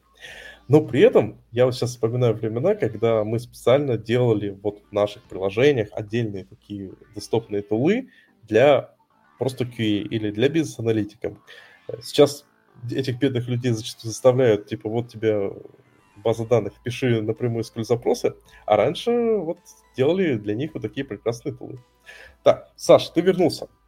Давай все-таки поговорим про такую очень интересную вещь, как редакторы карт. Вот вы делали когда-нибудь редакторы карт? Мы когда-то делали да. редакторы карт, да. Что, мне, мне вот, вот, давай, у тебя был вопрос на собеседование, что сделать с редактором карт? И я как-то вот об этом подумал и понял, что в принципе-то редактор карт это только в теории кажется простая вещь, что там по тайлам подсложил, э, поставил там настроечку, чтобы сдвигать правильно. Но ведь не все так просто, потому что если посмотреть на э, вот просто банальную логику, если у меня есть карта, и я собираю ее по кусочкам просто. И потом на движке отображаю вот как есть по кусочкам, то у меня как минимум банально будет огромное количество полигонов, которые там скрыто за э, невидимыми областями. А хуже, если у тебя у меня будет еще стык в стык э, неправильно собираться кусочки карты, то они еще полигоны будут э, издалека мерцать, потому что там типа, начинается э, проблема с э, оверлаппингом при расчете флоутов. Вот может это про такие advanced вещи для редакторов карт рассказать? Ну, это прям ты такую очень большую карту решил сделать, что у тебя на флотах начинает. То есть, когда я говорил пример а, домашнего проекта, которым можно похвастаться для Пакмена, то есть я не говорил там гигантской карте, там No Man's Sky уровня, что у тебя начинаются проблемы с флотами, с даблами и так далее, и у тебя начинают у, у, у, у меня была проблема с флотами, когда я просто делал для VR э, летающие острова. Так вот, э, вспоминая работу в Wargaming, э, мы то есть Яша нанял на работу а, парня Филиппа и чем он покорил, я же там, нас, что когда он делал редактор, он задумался на тему того, что карта может быть большая. Он, к примеру, сделал по аналогии с классическими стратегиями мини-мапу, а, на которой отображалось, какой кусочек карты ты в данный момент рассматриваешь. То есть это... Если у тебя начинаются там проблемы с флотами в большой карте, это если я говорю о там, тех заданий, которые ты будешь хвастаться для того, чтобы устроиться в геймдев. Это даже не настолько будет бросаться в глаза. То есть, ну, окей, да, не рассчитал, бывает, этому можно учиться, да, попытаться победить. Но то, что ты подумал, о том, что карта может быть большая, сделал мини-мапу, сделал возможность как бы навигации по ней и указания, что карта действительно больше, чем то, что тебе представлено на экране, с точки зрения UX, с точки зрения пользы как художнику, дизайнеру, это намного больше получается. А все технические проблемы потом уже решаться. Напротив, в втором, третьем патче. Ну, вот, кстати, вот ты правильно, это очень интересный поинт, э, обрати внимание на X, потому что вот, э, из моего, из моего воспоминания о временах, когда мы там для Enterprise делали какие-то тулы, всегда вот типа тулы для бизнес-аналитиков, для всех вот технических ребят, это, ну, откровенно говоря, всегда это был тихий ужас, и часто, да, на самом деле, часто делали самую такую смешную вещь, что это делали отдельные ребята из 1С, которые просто выкидывали какие-то менюшки без всякого UX, просто набор параметров, и даже была шутка, что нужно отдельное образование, чтобы с этим уметь работать. И тут ты говоришь про UX. Как бы, а как же старое доброе правило, свои ребята и так сойдет? А, есть целая книга а, под названием X. Сейчас, секундочку. X. Game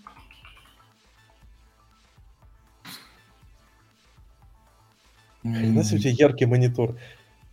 У, меня... у тебя каждый раз, у тебя, у тебя каждый раз, когда ты такой, типа, а сейчас я отключу, открою что-нибудь на компьютер, у тебя просто такой, типа, врата рая.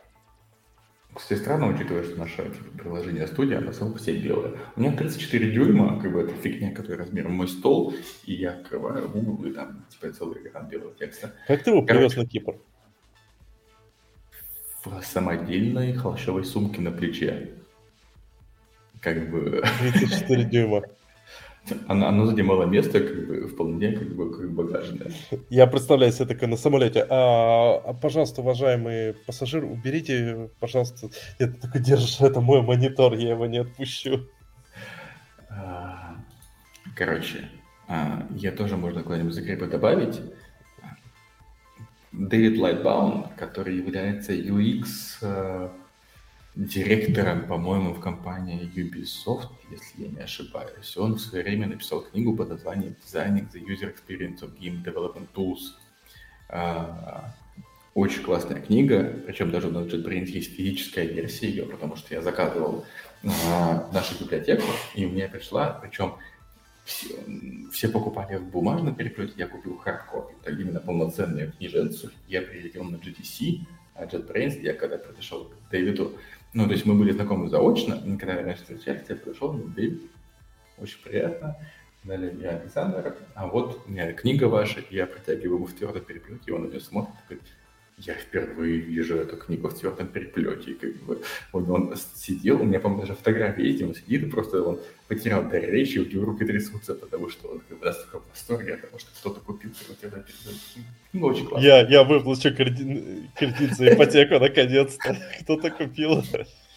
Том плане, что она э, начинает как бы с таких простых примеров аналогии пирамиды Маслоу, что важно для конечного пользователя сначала там, чтобы это было э, решало поставленную задачу, потом, чтобы оно решало ее эффективно, и последнее, чтобы она при этом еще и тебе удовольствие приносила. Чтобы ты, когда приходишь на работу, открываешь эту тулзу, ты прям такой, е наконец-то я, у меня будет еще один день попользоваться тулзой, я получу от нее кайф.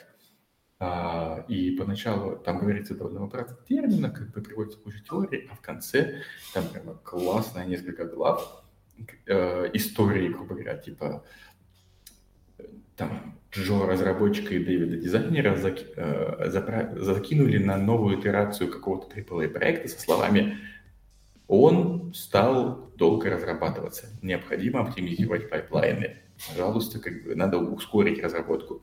И вот они сидят и смотрят на то, как художники там работают с процессами, со сценами, и видят всякие проблемы, и высчитывают, понимают, предполагают всякие разные варианты и предлагают разные решения.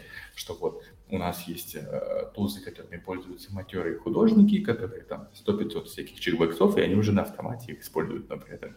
Новый человек приходит, его необходимо рампапить и вводить курс дела, вот они на несколько месяцев, теперь он может нормально пользоваться этой тузой. Или же э, UI представляет собой просто набор кнопок и чекбоксов, которые один в один отражают название переменных в коде, которые на самом деле ну, там, ну, нечитабельны. А тебе по-хорошему там как-то переназвать их, уменьшить количество вариаций, там, вместо того, чтобы сделать, не знаю, 5 э, полей для ввода флотов, сделать один слайдер, который бы просто как бы, ну, учитывал бы все эти значения. Сделать это человека полезным. Вот, очень классная книга. Э, то есть всем, кто хочет заходить в какие-то DevTools, я рекомендую. И вот тут у меня сразу интересный такой контраргумент. А нужен ли вообще UI? Вот если посмотреть на то, как э, происходило развитие девопсинга, девопсинга, то можно посмотреть на такую интересную вещь. Э, сначала было, ну, понятное дело, там народ там что-то руками создавал, потом появился прям вот мода на DevOps UI. То есть, например, там TFS uh, э, где ты мог руками передвигать uh, какие-то там uh, степы, указывать, что-то делать, все так накликивать. Очень популярная для виндовых тачек Octopus да, Octopus э, система, которая тоже позволяла тебе с красивым UI, заходить в супер UI, супер UX, у тебя там тентаклы, короче, ты настраиваешь тентаклы, на какой тентакл что отправить, все натыкиваешь. И что, как бы, в конце концов, это означало, в конце концов, означало, что это полная херня извините за выражение, э, мое личное мнение, и оно на самом деле продиктовано трендами индустрии, о том, что э, все круто, когда это код. И вот Infrastructure за код который сейчас является, ну, извините, пожалуйста, не просто э, во многих случаях такой, типа, модной хип, хипстерской вещью, а просто многие объективно перешли на какой-нибудь терраформ, просто потому что уже, ну, ну, ну, эффективнее тебе написать это, закинуть все вот эти конфигурации, э, в, в гид и дальше уже с ним разбираться. Да и банально, тебе нужно, не нужно это потом повторять, и тебе не нужно париться с UX, ты просто написал некоторый э, ну, под язык или же использовал какой-нибудь готовый скриптовый язык для своих пользователей, как, э, блин, за, вот слушатели, уважаемые, напишите, я забыл, как называется, такой классный аналог э, Terraform, который э, позволяет делать то же самое на разных языках, то есть там на C-Sharp, на прочее. Э, для AWS точно есть э, подобная штука, э, там, э, о, господи, я. Вот, вот что значит, я, полгода я не в Enterprise э, и уже забыл все эти классные слова. Так вот, то есть идея простая, что использовать код, самый обычный программерский, использовать язык программирования, то есть там C-Sharp, Python и прочее, для того, чтобы описывать то, что тебе нужно в коде. И вот у меня возникает вопрос, а зачем вам тогда UX, если все нормальные, крутые ребята, вот почему бы все эти задачи не сделать в качестве кода?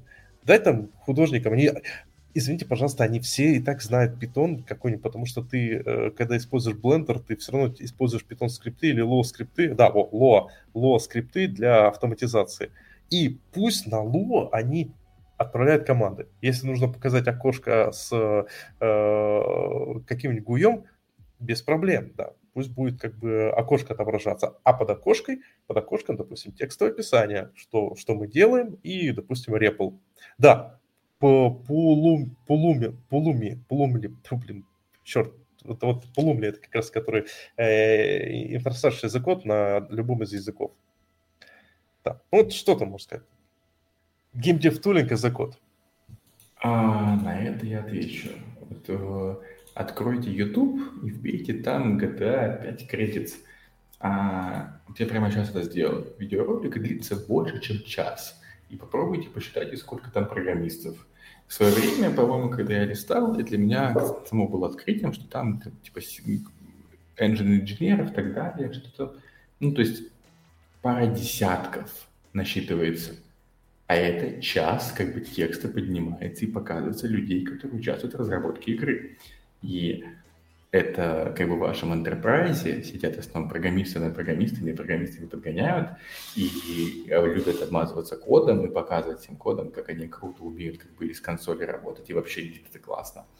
И вот жал, жалко Витя ушел, он бы вам рассказал свои как бы э, вьетнамские флешбеки, когда студия по геймдеву, она со своей перешла на вид, и сколько месяцев-лет э, все, все там, гейм, там туз команда занималась только одним. Она отвечала на вопросы художников словами, почему у меня локальная ветка сломана в состоянии, типа, куда-то уехал, как бы ничего не смерть, смерть жить, не собирается и так далее. Ну, погоди, я тебя, я тебя успокою. В, даже в, в Enterprise тоже всегда, вот в процентов э, ну, мне кажется, 80, да, даже 90 случаев э, вот есть команда, есть гид-репозиторий, и есть парочку человек, которым все ходят со словами, слушайте, ребят, что-то, я что-то сделал, и у меня сломался гид.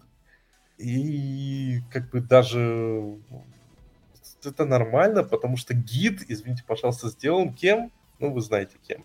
А этот чувак кто? Ну, он крут. Э, но эту крутость нужно еще уметь осознать. То есть гид постарается делать сложные вещи, но он ни, ни разу не задумывается на тему того, чтобы научить делать простые вещи. А, так, возвращаясь к вопросу. Uh-huh. Код в геймдеве по факту работа с кодом это то же самое, что для нас работа с гитом. То есть есть ряд людей, специалистов, которые с этим работают, все остальные им нахрен не сдалось. Не, ну, ну, как есть же вот, э, вот та же Lua, в, ну, я знаю то, что питончик есть в блендере. А это уже совсем другие реалии. То есть, возвращаясь к тому же, GTA 5, там ты увидишь человек 20, как бы, там, точнее, инженеров, программистов, и ты увидишь сотни скриптеров, которые описывают на Lua, как бы, работу, NPC, взаимодействие, как бы, вот, они специализированы тем, а, хорошо, но, опять же, то есть это люди заточенные под как бы определенный э, язык описания определенной логики в определенном контексте. И а теперь идем еще дальше. Ты, ты говоришь про тузовика, который предоставляет тузы для людей, которые даже на лу они пишут.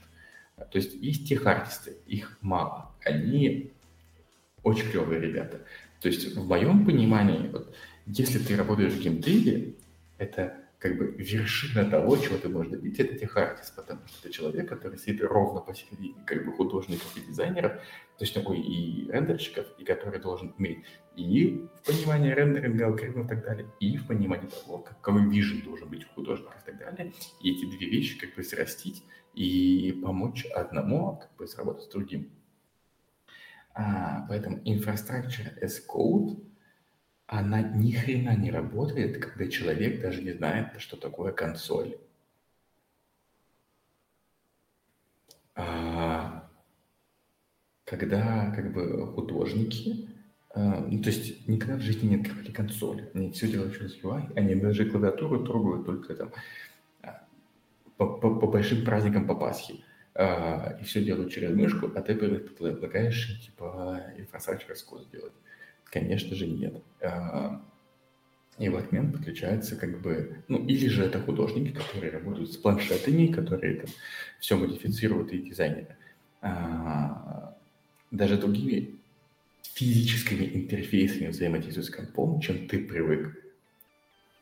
Так, а Блин, у меня вопрос. Вот давай так. У нас есть художник, но с другой стороны э, есть вот инструмент, какие инструменты художников? То есть 3D Max, э, Maya, Blender, Houdini. А, подожди, подожди, ну, смотри. То есть нет, есть всякие инструменты, которые сделаны кем-то для того, чтобы они да. сделали ассеты, чтобы они попали в игру. А есть инструменты для взаимодействия непосредственно с игрой. К примеру, синематики. А, для того, чтобы а, выстроить какую-то сцену, построить, как бы, чтобы один объект прилетел там такой этап, чтобы начался такой такой диалог, экшен и так далее. А, очень классный, по-моему, на GDC. Это еще есть от CDPR ролики о том, какие они тулы как бы сделаны для того, чтобы генерить огромное количество касцен для Ведьмака 3.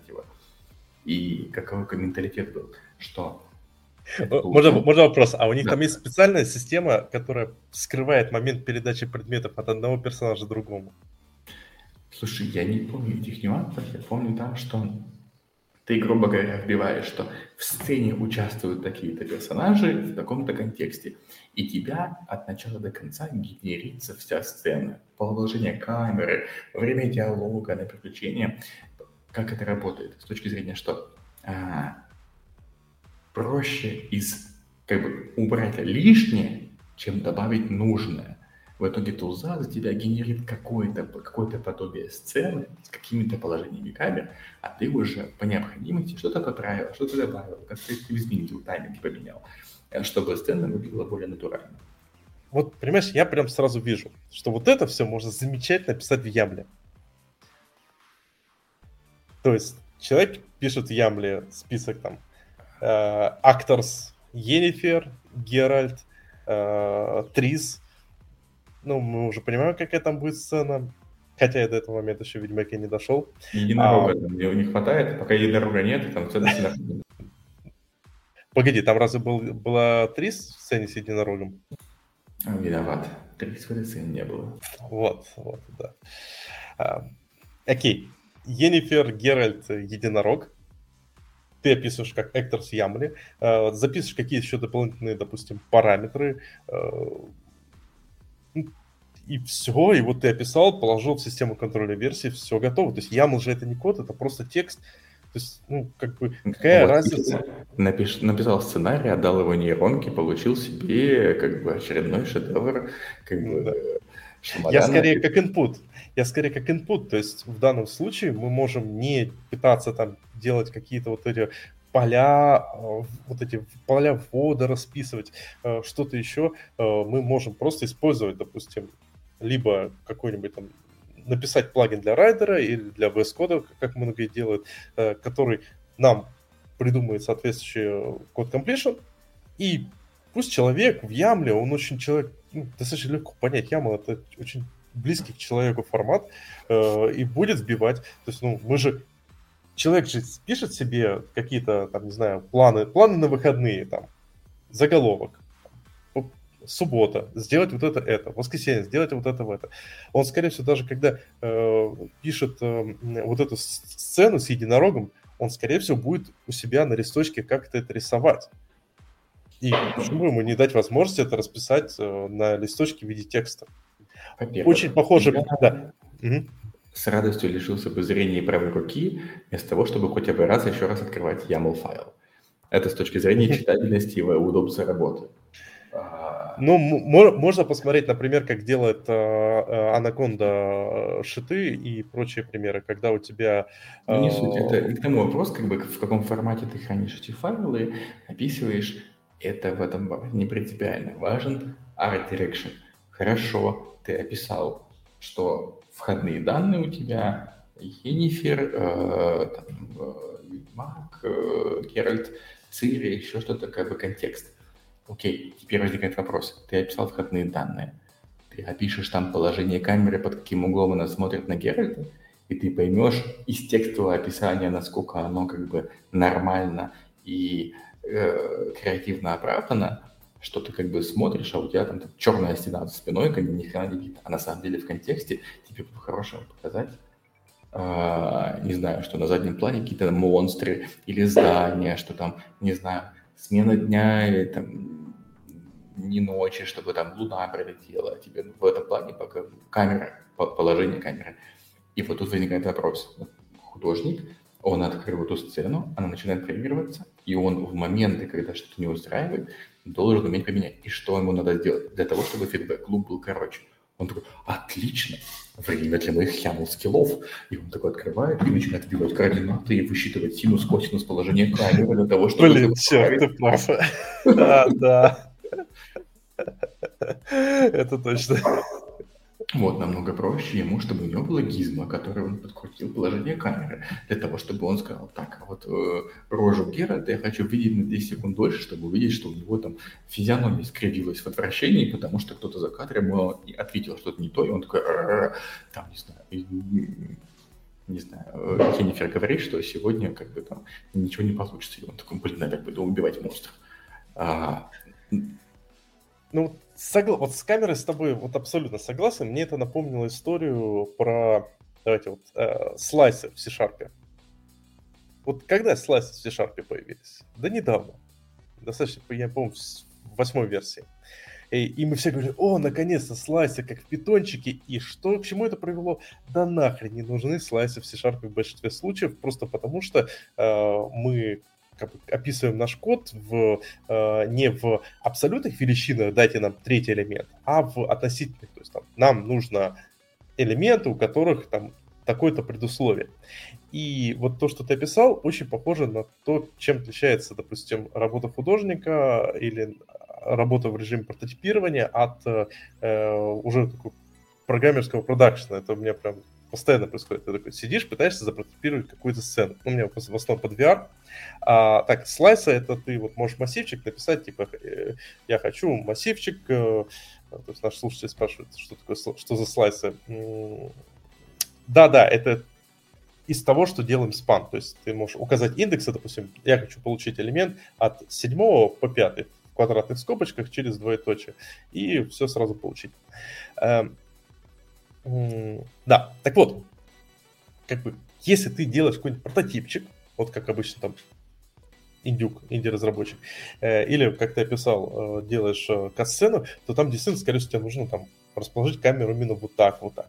Но когда как бы программист, вот, ну, мы как программист, обычно ты скорее э, располагаешь камеру не в точке там 7, 8, 9 в трехмерных координатах, а скорее всего, типа, я хочу расположить камеры вот в таких-то пропорциях от такого-то а, объекта а, с таким-то свойством.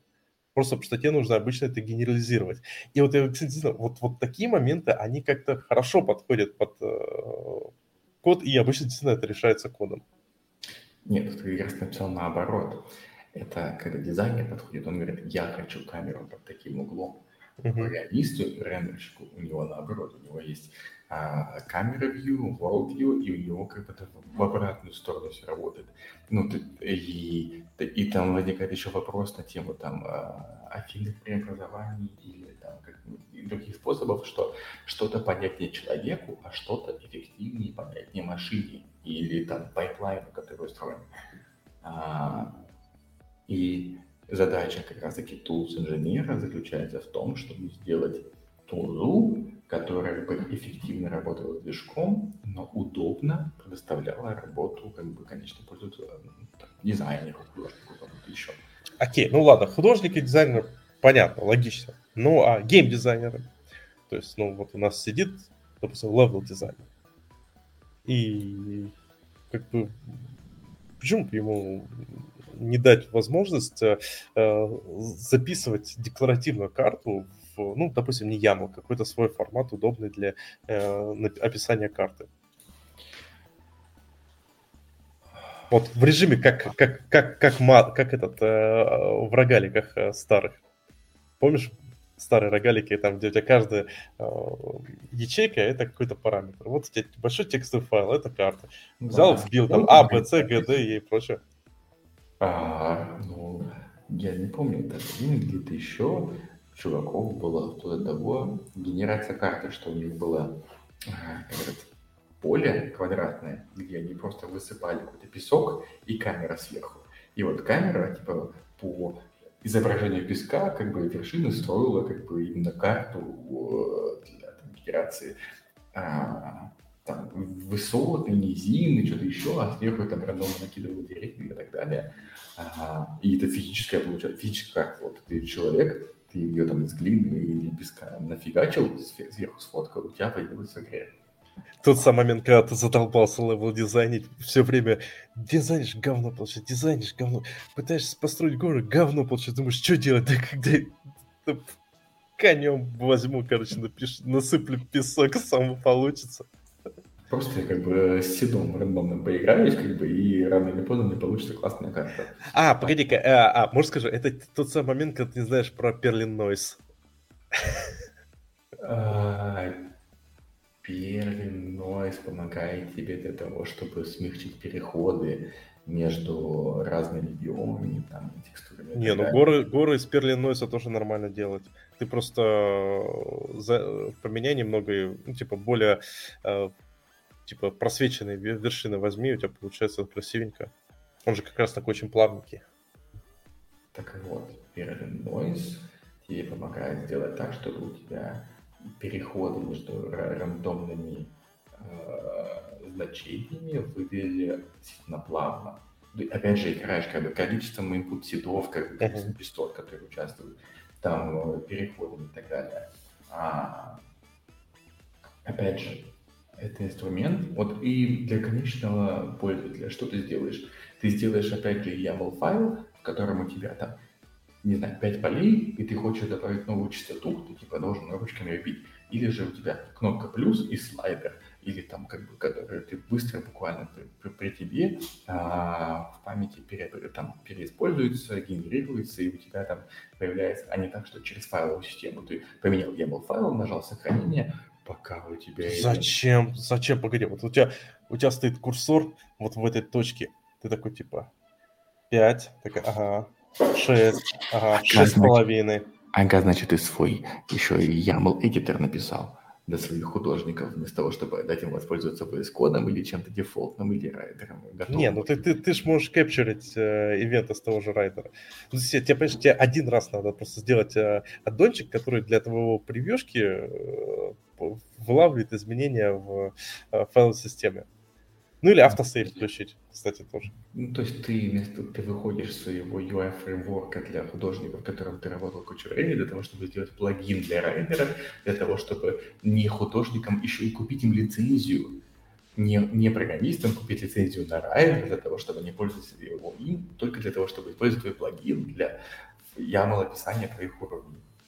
Знаешь, как, знаешь, как человек, который э, занимается продвижением Rider'а, слушать фразы э, «Я не вижу...» Вот с твоей точки зрения надо только радоваться тому, что ты купить еще больше Rider'а. Нет, я хочу быть честен как бы, с пользователями с Rider'а и художниками и так далее. Я только за, чтобы пользователей райдера становилось больше, я не хочу, чтобы было пользователи Rider'а, которые потом этим оплевали, страдали и, э, не знаю, раз, разочаровывались вообще в мире программирования. Я наоборот хочу, чтобы люди после попадашки говорили, блин, я хочу еще больше кода писать, только дай мне Rider'ом попользоваться. Окей, ну я просто, э, когда говорю про э, game tooling as code и прочее, вообще, когда вот в чем основное преимущество сам, сам твой as code? Ну, основное, как правило, преимущество в том, что если у тебя э, DSL Э, описан адекватно, и он достаточно компактный, то э, ты можешь легко, так же как кодом, э, редактировать, допустим, множество значений. Банальный пример. Вот у тебя IDE, у тебя э, 100-500 филдов вбиты, и пользователю необходимо э, поменять везде, допустим, плюсы на минусы. Если ты как UX-дизайнер не придумал способ, как редактировать множество филдов одновременно под каким-то способом, то ты такой типа, ну, что поделать. А тут либо мультикурсор, который есть во всех IDE, либо э, Search and Replace, либо regexpo. То есть у человека появляются, есть уже готовые инструменты, которыми просто человеку достаточно начать научиться пользоваться для того, чтобы э, уметь очень много при работе с большим объемом данных. То есть банально вот те же самые регэкспы. И вот уже человек может легко там за парочку тычков поменять э, формат карты, допустим, полностью всю цветовую э, гамму во всех местах э, с одного формата на другой. А так бы пришлось бы ждать, звать, писать геймдев тулам со словами, ребята, слушайте, мы задолбались, мы постоянно сидим и кликаем 50 раз на каждую ячейку, чтобы поменять цветовую гамму. Добавьте возможность сделать это обобщенно и переоцениваешь желание людей изучать новые инструменты и тулзы. Ну, это, конечно, я, я сам регэкспо не очень люблю, но тоже принцип какой, типа, э, человек, э, э, если у тебя, тебе это позволяет сэкономить время или повысить, допустим, ну, сохранить зарплату, сохранить работу, то ты это изучишь, выучишь. А, слушай, все упирается еще в документ хороший. Витя большой фанат этого дела, а, и он, я не помню, это он или он просто нашел где-то калькулятор по мотивам XKCD. А, если ты оптимизируешь какое-то дело, то эта штука за, за тебя оценивает. Вот если ты оптими... потратил mm-hmm. там, сколько-то времени, и эта штука оптимизировала сколько-то времени. Насколько профит от того, что ты как бы, эту, на, потратил времени на эту штуку там, в разрезе какого-то времени, используя там месяц, неделя, месяц, год. А, тут даже фигня участвует. Что сколько времени стоит нового там сотрудника или людей обучить новому тузу, текстовому VS коду. Вот если человек ну, в жизни никогда не пользовался VS кодом, нафиг ему не нужен был или райтером, или другим текстовым редактором, потому что, ну, или командной консолью, для того, чтобы еще и батчингом там текст менять. Это мы, как бы там, не знаю, люди там с техническим образованием, которые вынуждены там XML и JSON менять по 100-500 раз в день, и батчингом уже к этому привыкли. А по факту это, ну, не настолько распространенный как бы скилл, как, как ты хочешь об этом думать.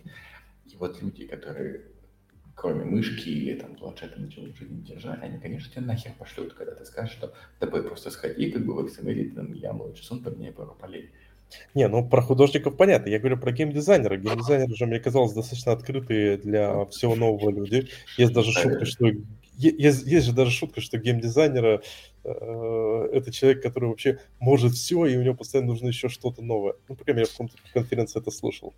Слушай, а, зависит от геймдизайнеры тоже бывают совершенно разные. По моему опыту очень много э, геймдизайнеров приходит из мира QA просто по причине того, что э, когда Они и так итерировали постоянно, теперь итерировать будут хотя бы Когда идет разработка игры, на самом деле, какой человек знает о том, какие фичи есть в игре и как они работают? Только QA-щик. Потому что геймдизайнер он попросил, а программист реализовал. А о том, что что, что, что из того, что попросили, как реализовано, знает только как бы один человек, этот QA, потому что он целыми днями сидит и как бы тестирует эти вещи. И очень много ребят как бы из QA переходят именно программисты, именно дизайнеры, разработчики и так далее, потому что у них а, и в конце там а, скопа разработки игры а, лучше всего QA-щику подходить словами, слушай, а из того, что хотел, что у нас реализовано, вот, потому что они знают, что реализовано и как реализовано, и в каком качестве реализовано. И то есть, в этом плане они вообще ребята неоценимы, когда тебе необходимо узнать, как та или иная механика работает, ты не идешь геймдиз документ, ты идешь к q потому что... Слушай, это, это в Enterprise то же самое. Это, знаешь, в Enterprise есть такая классическая тема, что в какой-то момент э, развития проекта тебе по бизнес-процессам, по существующим бизнес-правилам, бизнес-функциям, бизнес-процессам, тебе нет смысла идти к бизнес-аналитикам, потому что, во-первых, их нет, а во-вторых, скорее всего, те бизнес-аналитики, которые есть, они уже такие могут сказать, ну да, вот смотрите, мы можем открыть вот эти user story, в которых описаны требования. Вот тут у нас еще есть э, вот, вот такая диаграммка. Диаграммка, это такой, ну, реализован-то по-другому, а бизнес-аналитик, а я не знаю, как, почему так реализовано. Ну, просто потому что в основном бизнес-аналитики, они, их view это э, документация, они не так часто проекте. А QA всегда это хороший авто QA это тот человек, который прям шарит в проекте, прям разбирается в нем. То есть это везде.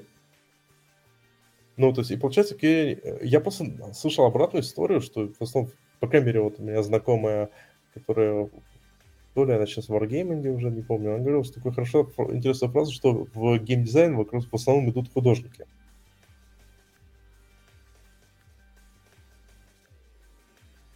Ну, в общем, да. То есть могут, мне кажется, из любых как бы сфер перетекать. Но по моему опыту настолько вещи, а, вот у меня есть хороший знакомый, который сейчас даже открыл телеграм-канал, который упоминал тему помощи в геймдеве, и сейчас как бы, как у них план? У них такая как бы очень светлая и теплая цель для того, чтобы создать ресурс, который человек зашел и понял от А до Я, что необходимо сделать, чтобы попасть в геймдев. И сейчас у них, грубо говоря, это типа под названием геймдев карьерная лестница. И там сейчас этап один, что... Э... Они курсы продают? Не, не, там... Тогда, тогда давай, это, это прям крутая, наверное, штука. А, и когда я, он мне написал, потому что какая еще особенность, когда ты, ты программист, и общаешься только с программистами, и тебя как вообще программисты. И вот когда ты пытаешься там, не знаю, зафорсить какую-то идею или что-то просить, то ты спрашиваешь только программистов. Так же, такая же фигня у, у нарративного дизайнера, что мой друг, который был программистом до этого, стал нарративным дизайнером, у него в LinkedIn, ВКонтакте, Telegram создал, как все знакомые нарративщики. И когда он создал Telegram помощи поиска работы гейм, как, гейм, геймдеве, у него сплошные нарративщики все напортили, что вот я нарративщик с каким-то стажем, я типа ищу работу. И вот он мне написал, как бы пришел к нему с словами, что ну, я готов помочь, я готов помочь советам по теме тузов и так далее.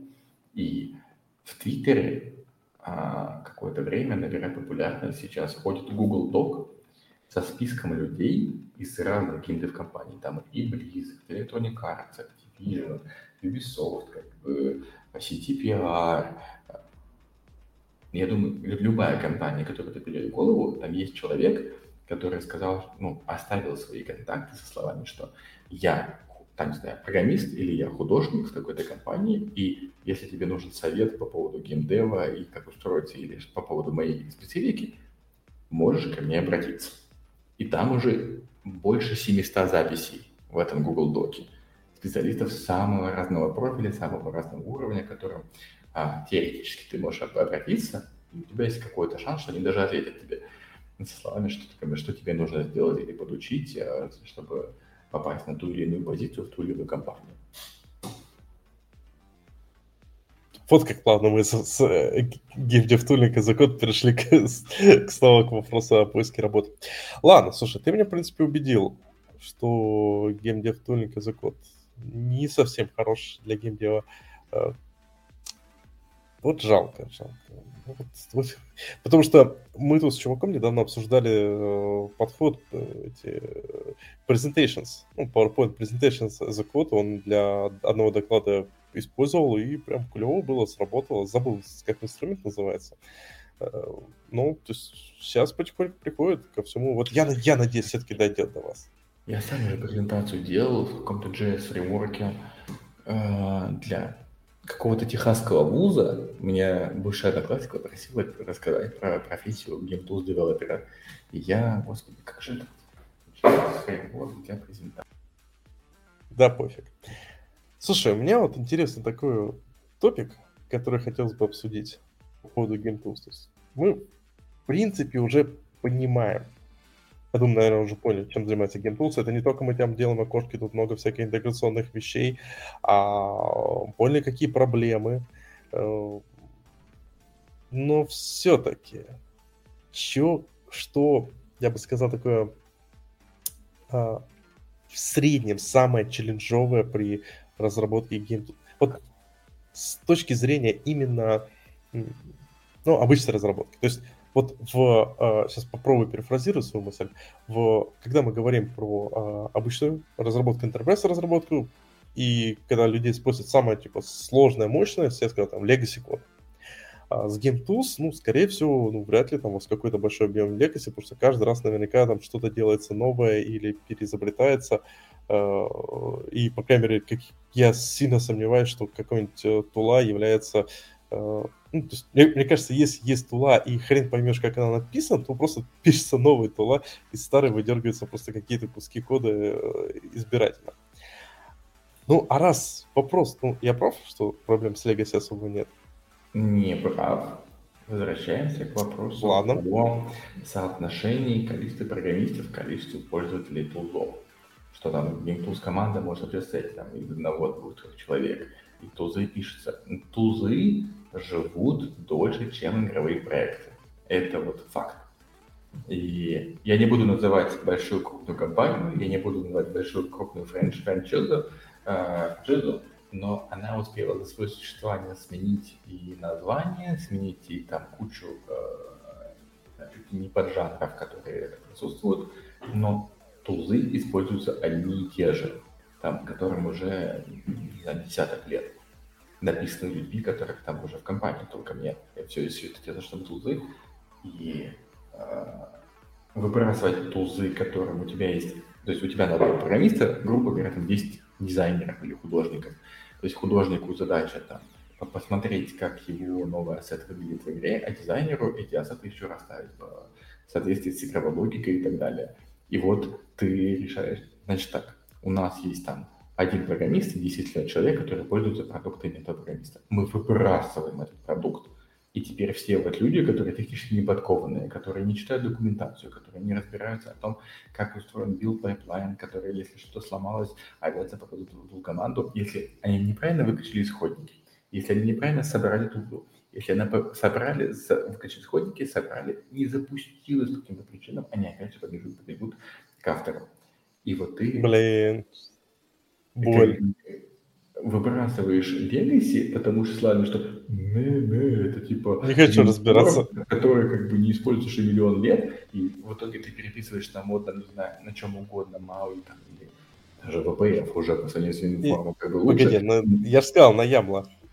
На Ямлах, отлично, как бы, на чем угодно. У тебя на Ямлах, там на JS, на чем угодно, а, туза, которая должна сделать все выше, круче, сильнее, просто по факту того, что она написана именно тобой на, на современном UI-фреймворке, на современном языке, но при этом делает что-то, либо не делает не вообще то, к чему люди привыкли, либо делает это не так, и ты долбешься потом еще обучать людей тому, чтобы переиспользовать. И возвращать пайплайны к тому скоростью производства контента, к которому привыкли за последние несколько итераций этой франшизы а все виноват ты, потому что тебе захотелось как бы заинтегрировать новый фреймворк и реализовать его на новой версии.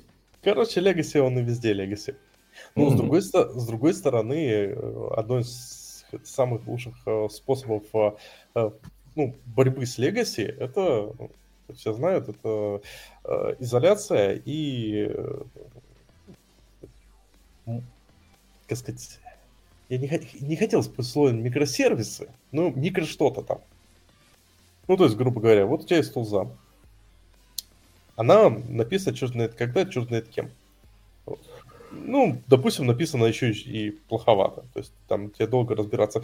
Ну, оставляешь, она работает, не трожь. Вот тебе бинарник, все нормально. Можно там что-то подпатчить, новый функционалис э, делается в новой тулзе в соседней. Уже на там Авалонии, F-Sharp и прочих вещах. Или же, типа, если у нас все тулзы на WinForms е, то мы и должны фигачить на WinForms е, потому что... Почему? Нет, еще раз. А, проблема не в том, что ты перешел на новую технологию. Проблема как раз-таки упирается вся в UI, к которому привыкли пользователи, и функциональность, к которой они привыкли. То есть, если ничего не изменилось, то Бог тебе судья, ты, ты можешь позволить себе как бы принять. Я про новые тулсы.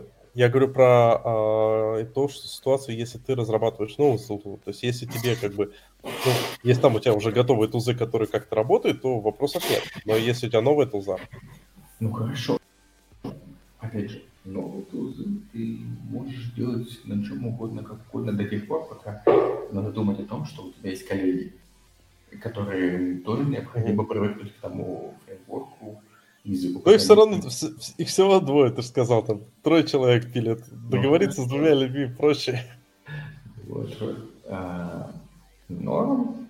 А, ну и опять же, нет, иногда полезно новый туз сделать на новых технологиях, просто того, что ты, а, когда говоришь, ну, там, хочу найти себе специалиста на WinForums, или же хочу найти себе специалиста на Авалонии, совсем разный рынок. То есть привлечь какого-то молодого горячего глазами специалиста на Авалонию легче, чем молодого горячего на WinForums. Ну, допустим, их не существует, все умерли, они все уже давно старые, как бы, и горячие, которые знают WinForums. А, как бы, ну, тут вопросов нет, как бы ты можешь себе позволить добавить вопрос. То есть, опять же, возникает вопрос, насколько легко найти специалиста к созданию этого фреймворка внутри компании и за пределами этой компании. И есть ли у тебя ресурсы на расширение отдела, чтобы найти нового человека на как бы, поддержание этой тулзы? Понятно, почему у Лариан в вакансии написано, нам нужны разработчики, знающие VPF, WinForms, Qt. Слушай, ну у них, как правильно, самый первый человек в комментариях э, к нашему подкасту сказал, они используют Noesis. А, кстати, ну, довольно популярный, классный э, UI фреймворк, который довольно обширно используется в геймделе. А, ну, да, он мимикрирует под WebRF. И там используется C-Sharp и XAML для описания как бы, и так далее. Но point over, пожалуйста. То есть от тебя ожидается некоторое минимальное знание для того, чтобы, ну, как бы эти технологии для того, чтобы войти и начать использовать. Ну, как бы начать контрибьютить. Окей, супер.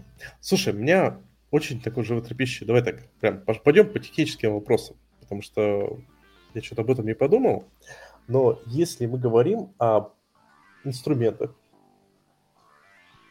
э, игры, для игры, э, то, скорее всего, ну, вот, допустим, вот эта превьюшка, вы же рендерите что-то на экране вот в этом своем туле. Каким образом вы это делаете? То есть вы прям запихиваете кусок э, э, своего там рендерера в свою тулу прям и везде гоняете, или же э, просто да, вот там окошко эдитора загружается рядом, и, а дальше просто тула просто через файловую систему общается с движком. Для тех, кто только что подключился, а, что Саша бы описывает, это идея о том, что во время работы с контент creation тулзами, там 3D Max, Maya и так далее, а, у которых есть свой алгоритм рендеринга и свои окна, показать художнику, как его произведение будет выглядеть во время игры в рендере том, который актуален для пользователя.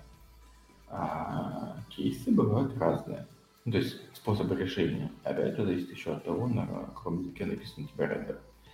А, то есть можно, к примеру, поднять вот буквально в процессе, там, не знаю, того же 3D Max или блендера, а, сделать, загрузить DLL, где у тебя рендер используется, сделать окошко, а, и в Python, там, с помощью там, Python скрипта языка, который используется в блендере, дергать C++ библиотеку, которая будет отрисовывать такую же а, картинку.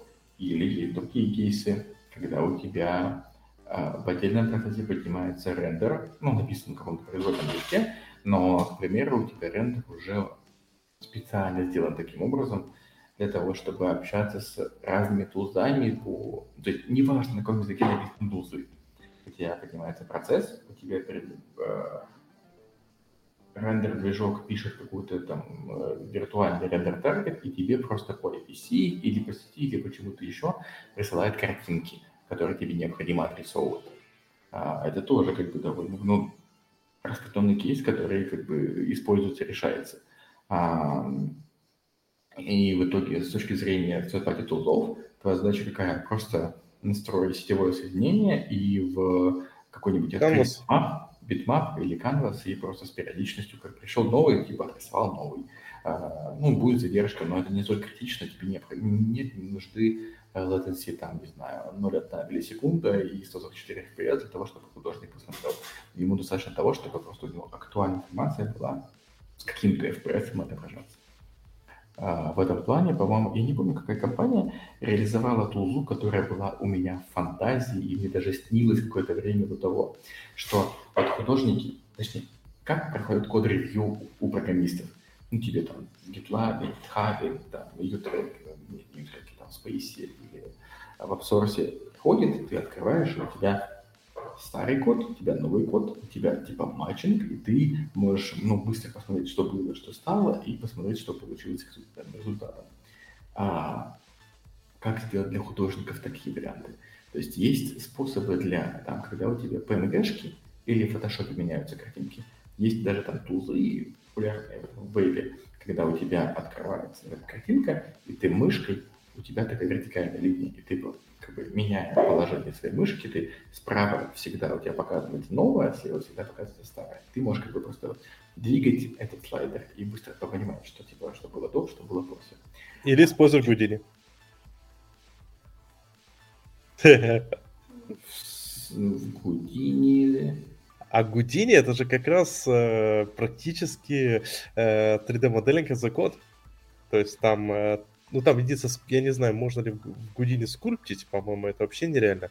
Там используется выдавливалка, э, но там ты это делаешь не средствами, как обычно там в каком-нибудь блендере, типа вот сюда ткнул, она выдавилась и так далее. А ты в таком э, визуальном языке, похожем на, короче, как и все визуальные языки, это типа тот же самый блюпринты, это тот же на UML похоже, э, ты описываешь, что типа я беру шарик, я беру кубик, дальше следующий шаг, типа, линия, стрелочка такой, типа, увеличиваю его в размерах там на 50 на 50, следующая линия, Э, выдавливаю в нем э, в левом углу э, этот, допустим, дырку 5 на 5 пикселей. Следующее. Умножаю это в 50 раз. И у меня появился домик с окошками. Дальше такое, типа, хм, здорово, а дай-ка я вот шаг между умножением на 50 раз и выдавливанием добавлю, типа, и снизу выдавливаю еще небольшой, как бы такой, э, ну, типа, не вдавливаю, а выдавливаю, точнее, наоборот, вдавливаю. Ну, короче, вытаскиваю небольшой такой, типа, э, квадра... Э, прямоугольничек, э, как подоконничек. Ты вставил такой между этими двумя параметрами, и у тебя такой хренак, у тебя 50, оказывается, окошко с подоконничком. Ну, вокруг чего Гудини как раз работает, и чем он крут, и почему его никто, и художники не любят. Окей. Если у тебя как бы node-base описание, это значит, что ну, то есть это визуальное описание, но в любом случае хранится в каком-то текстовом или бинарном представлении, тебе теперь необходимо замножить. То есть конечная стадия какая? У тебя есть креативный директор, uh-huh. и он следит за процессом развития как бы ассетов креативных. И у тебя yeah. есть люди, которые контрибьютят. И в итоге твоя задача, как бы, креативного директора, посмотреть и понять, подходит новая модель клеения и какие улучшения были сделаны или ухудшения, как изменилась модель на разных этапах. А... Слушай, а вот э, относительно, кстати, вот относительно вот этой вот этого поинта по поводу того, что ты описал, типа ты, ты мышкой продвигаешь, двигаешь э, налево-направо, и у тебя показывается разница. Э, я бы, вот буквально недавно я смотрел Э, очень интересная видяшку на канале Дроидер. По-моему, на канале Дроидер. Или там на канале Основа. А, про... Да, вот на канале Основа про то, как работает как бы можно сказать, замечание некоторых вещей в нашем мозге. Так, это будет, я сейчас скину в чатик эту ссылку, и я скину в шоу-ноты. То есть, если в двух словах э, человеку, там интервью у женщины-психолога э, или психи, психиатра, вот вечно путаю.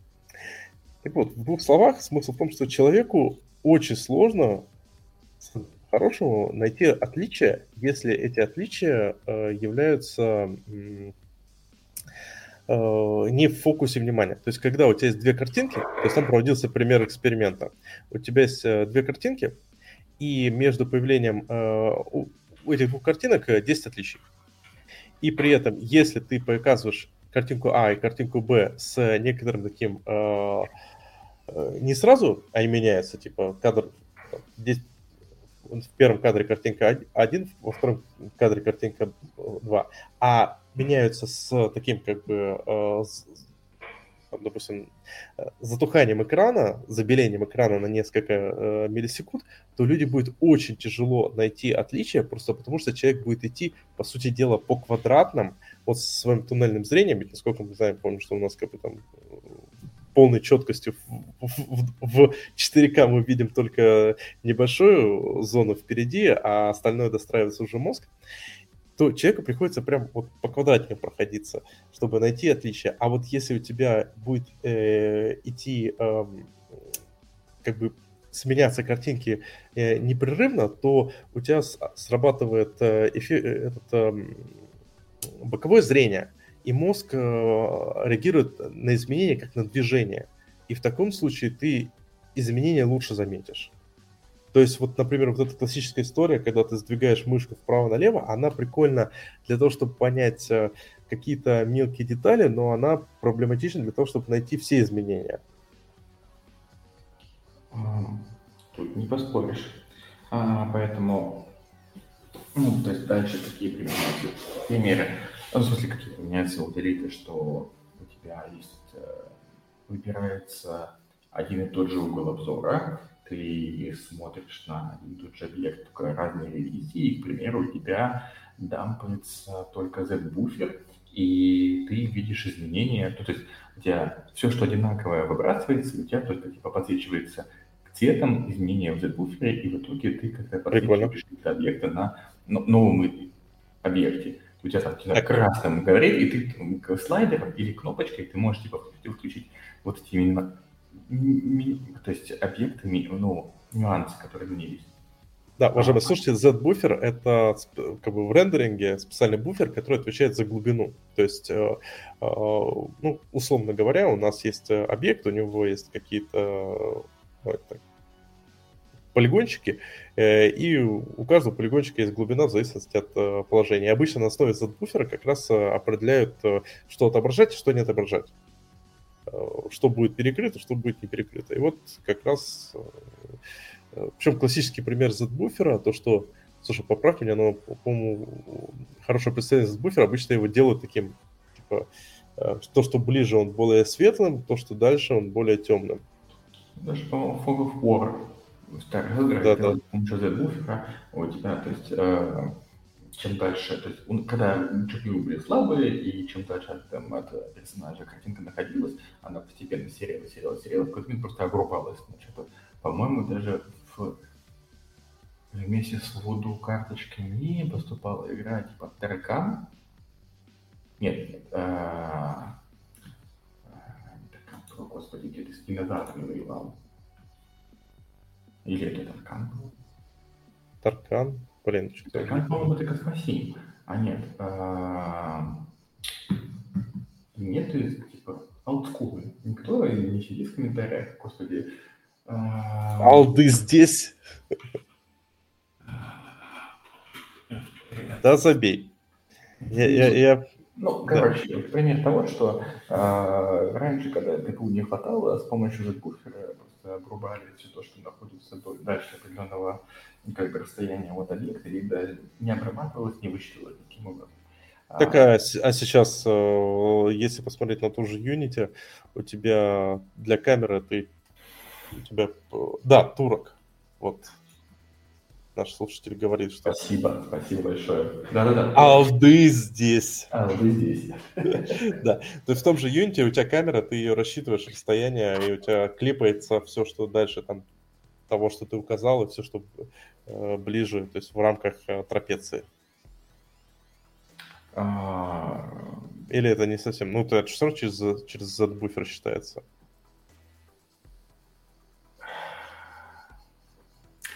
Трапеция. Ну, тут еще есть нюанс. Тут, понимаешь, есть стык между то, что попало в трапецию, и насколько атомарными ты выбираешь полигоны и размеры объекта при пересечении коллизии с этой трапецией. То есть mm-hmm. это как трапеция называется фрустум. Вот это вот. Ты смотришь в экран, и... Ну, фруструм, фру, фруструм, фруструм, кулинг. Кулинг. Да. Как называется, да. А, и тут ну, два момента. Нет, есть э, кулинг, когда ты обрубаешь вообще все начисто. А, ну, опять же, возникает вопрос, если ты просто как бы обрубишь и не будешь показывать, ну, насколько сильно это влияет на геймплей. А, и если у тебя, там, не знаю, игра про возможности снайпинга на тысячу километров, а у тебя фруст просто не позволяет смотреть на такие расстояния. Тут как бы... Это да. Поэтому, Да, вот тут, кстати, хороший. То есть э, Frustrum Cooling это по камере обрезания, и Occlusion Cooling... Э, ну, то есть, как бы, это, это, это технологии, которые применяются в разных кейсах. Все правильно. А, но мы ушли. Мы изначально, короче, идея была про тусу, которая мне ходила все время в голову, да. которую я внезапно увидел в, на одной презентации, по-моему, Ubisoft. которые что делали? Они... О, слушай, секунду, тут меня поправляет, что Z-буфер попиксельный. Погоди-ка, мне казалось, что у тебя... Ну, не, в смысле... Все правильно, как бы, Z-буфер попиксельный. А по поли... Блин, ты же, у тебя же полигон возвращается определенная глубина. Подожди. Правильно ведь? Если бы у тебя по полигону возвращалась определенная глубина, то если бы у тебя по не знаю, полигону... А, ну да, да, блин. А, конечно, что же я несу там? Действительно, у тебя же Z-буфер, он экранный, да. То есть у тебя, по сути дела, каждая точка пикселя экрана подсвечивается той глубиной, в которую, в которую она есть. Э, уже 12 часов. Да, спасибо огромное, Александр Алексеев, за э, хорошую поправку. Да. Не всегда полигонный, иногда это может быть именно про именно объектный, пересечение с на collision volume, и достаточно того, чтобы у тебя там частично дошла какая-то часть объекта чтобы он попал у тебя в BSB. Ну, ладно, это уже один вопрос. А, короче, да. туза. Чуваки показали тузу для ревью ассетов, которая сделана на основе AR. То есть у тебя на сервере крутится рендер, рендер который отправляет а, изображение на твой телефон. У тебя идентифицирует приложение, и ты в итоге у тебя пришла новая моделька Лары Крофт и ты в итоге показываешь телефоном, что вот на этой точке на полу будет стоять новая Лара. И ты берешь телефон, и ты вживую ходишь вокруг нее и смотришь там во всех приближениях, на это всякие детали. Какой ужас. Я как человек, который разрабатывал AR-приложение, блин, там же, во-первых, с позиционированием местами идет адская жесть.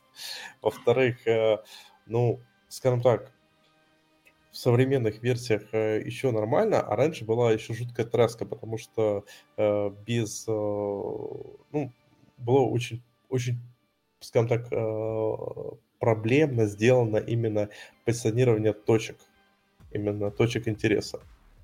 То есть, как бы сейчас с этим нормально, особенно, причем и на, и на Android, и на iOS, а, ну, но все равно у тебя ты, как бы, допустим, поверхности на Android очень плоховато трекаются, если особенно они белые. То есть я тут недавно для товарища делал на, свадь, ну, на свадьбу подарок, э, такое типа AR-приложение, показывающее его фотографии ну, на пространстве. У меня была первая мысль, типа, дай-ка я сделаю стены, короче, э, на стенах э, развесим картины, все хорошо.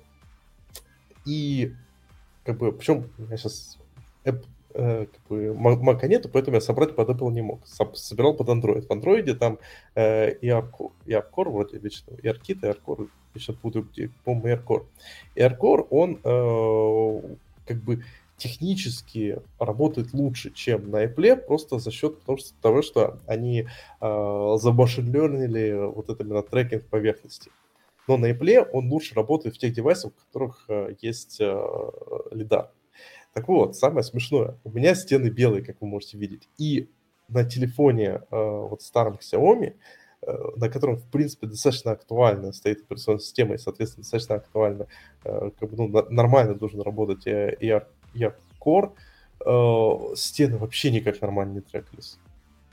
То есть, грубо говоря, вот эта моделька Лара Крофт, она, э, ты ее поставишь, она даже, ну, как бы, позиционироваться-то будет непонятно как. Плюс еще сразу вопрос у меня по поводу этого инструмента. У тебя же вот, вот у меня бардак сейчас в квартире, потому что в итоге какие-то вещи могут быть просто пропущены. Взял и обосрал классный инструмент. Ты слишком заморочился. Ты решил, что внезапно твой инструмент должен работать як направил любую точку мира, нажал кнопку, и он автоматически понял, куда показать объекты и так далее. А, там было проще. Сори, ал, ал, алды тут прям здесь. Да, я так я вспомнил, что я... А, это ты написал. Да, да, да, да. Что я хотел вспомнить дура, но я понял, что это ты. И, и у меня смешалось два капкана, смотри, которые я там дыры в своем и туго, и говорила с Каркан, который исполнитель, который очень популярен в области. Не суть. Ты заморочился. Ты представляешь себе, что чуваки Core Review такие, я достал телефон, нажал кнопочку, и в воздухе появилось изображение, и я говорю, нет. А, там как ты кладешь телефон на какую-то поверхность, и он считает это точкой x0000. В смысле, там, x, да, да, да. Все, ты нажал ОК, он сгенерил, и после этого ты начинаешь поднимать. И он с помощью э, акселерометра, GPS и так далее понимает просто, в каком положении от объекта находится телефон. И он по дефолту всегда на этом расстоянии рисует. Ему пофигу, какие там точки как бы закреплены, что находится вокруг, он камере рисует просто всегда на этом э, расстоянии этот объект. И а. дальше просто как бы, чтобы удобно, можно было, ты посреди комнаты поставил телефон, он тебе сгенерировал посреди комнаты, и ты выходишь вот к нему и рассматриваешь там, зад, коленки, там, кобуру, лицо, э, ну, на тему как бы нюансов, э, сложности и так далее. А, сра... Погоди-ка, у меня сразу вопрос по поводу этого решения, потому что если не использовать э, активные точки, то есть это вот полной надежностью можно получить, если используешь QR-код. Потому что если ты используешь только акселерометр, то у тебя возникает большая проблема, а у тебя нет глубины. То есть у тебя есть только э, три степени свободы, вправо, влево, вверх, вниз. И, соответственно, обходить по-хорошему у тебя не получится. Тебе в любом случае нужны точки, э, к которым у тебя камера должна привязываться, и при этом у тебя эти точки должны быть э, на каком-то расстоянии друг от друга, чтобы ты мог рассчитывать расстояние. То есть ты приблизил камеру, отдалил камеру, и ты, ты должен это расстояние рассчитывать по этим точкам. Поэтому, кстати, QR-коды и начали изначально использовать для э, AR в первое время. То есть сейчас уже более технологии пошли, э, но до сих пор QR-коды или же изображения. То есть сейчас прикольная история с AR в том, что очень популярная э, AR-позиционинг по изображениям.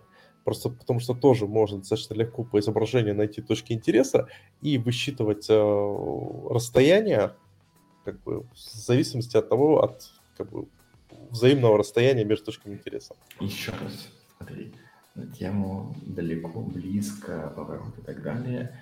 А, ты подложил телефон, ты зафиксировал 000, после этого акселерометр работает как а, систему управления камера view, как бы по позиции камеры. То есть ты поднял, а у тебя изменилось положение камеры view. Ты как бы повернул телефон, ты еще там вправо-влево его махнул, возникают некоторые огрехи, возникают некоторые проблемы, артефакты. Это не столь существенно, когда тебе необходимо вокруг большого объекта на ровной площадке ходить и рассматривать. Если он подвинулся там на сантиметр вправо-влево, ну окей, ты просто чуть-чуть медленнее или быстрее по телефоном подошел, чтобы посмотреть эти объекты. В общем, это не, не те проблемы, которые... У тебя не, не real-time геймплей, тебе нет задачи как бы... Ну да, да. Точно. У тебя задача а, оценить художественную точность объекта, грубо говоря, и этого хватает вполне. А, и сейчас я вспомнилось, пока я рассказывал, что чуваки пилят специальную систему контроля версий для ассетов под названием Shotgun. О, а... давай про, про систему контроля версий, про гид. У меня как раз есть вот э, тут, э, в списке в плане о чем поговорить контроль версии. Давай. А, ну, видимо, уже хотел поговорить, потому что это был человек, который в целой компании менял систему контроля версий со своей на гид и, и вынужден был страдать от того, что учит людей, которые не знакомы с консолью, кроме гидом и так далее, как с ним работать и целые сутки, там, недели, месяцы тратят на то, чтобы обучать людей, почему у них что-то то или сломалось. А шотганом я сам не пользовался. Это просто тема, которая всплывает регулярно э, около геймдевных кругах. Чуваки форсят систему контроля версий, которые позволяют легко делать те же самые код-ревью. Ты запустил ассеты, и там возможность, что там типа слайдером побегать, по-быстрому поставить старое новое, какие-то метрики тебе заодно показываются, там, не знаю, полигон каунт, а, как один из примеров того, что изменилось, грубо говоря, чтобы понимать, там стало дороже или дешевле тот или иной объект между разными ревизиями. А, ну, угу. вот. ну, то, ну, то есть, э, о, в данном случае в системе контроля версии, ну, просто это дефолка. Можешь использовать а... тот же самый гид, э, но выбери от них дефолку. Да, как бы не принципиально то, где ты хранишь файлы, тут возникает вопрос просто о том, как их представить. Я не знаю, на чем, вокруг чего именно Shutdown работает. Может быть, у него интеграция с разными системами контроля версий, он умеет подгружать как бы, разные версии сетов и представлять.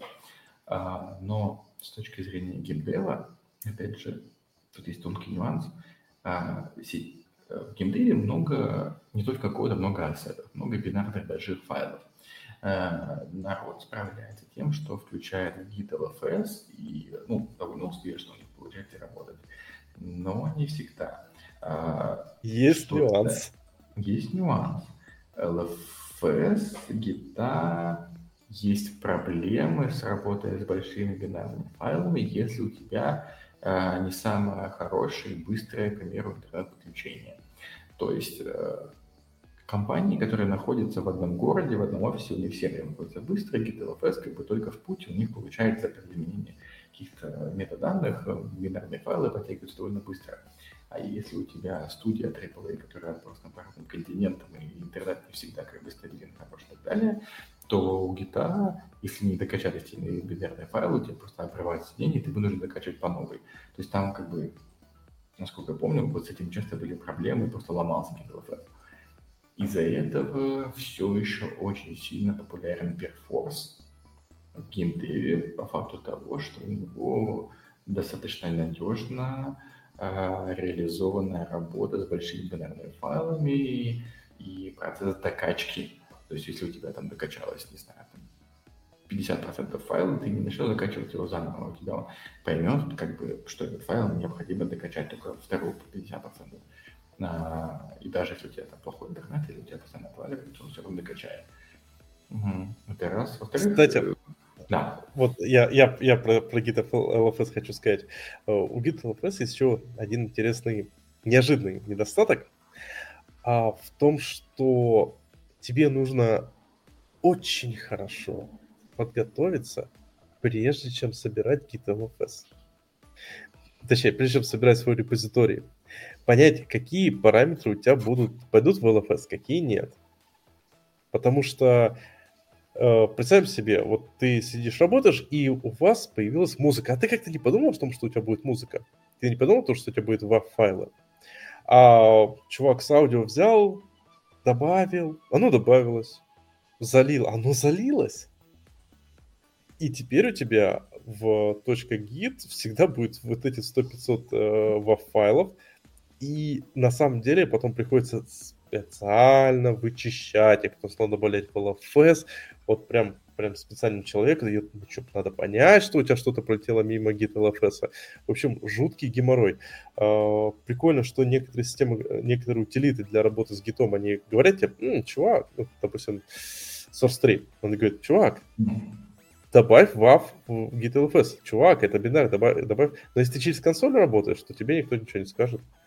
Так что mm. вот тут э, прям серьезная проблема в том, что прям нужно вот, подготовиться, под, узнать все свои форматы. А если кто-то взял, взял и поменял формат, это такой, а, а все? То есть какой там FBX2, FBX A2X. И ты такой, ну его нет в LFS, значит отправляем всей пачкой. Пусть, пусть будет с нами навечно. Угу. Кстати, прикольная, прикольная мысль. Ну, как в смысле проблема с тем же самым GitLFS, что там надо контролировать и расширение, и ручками их добавлять.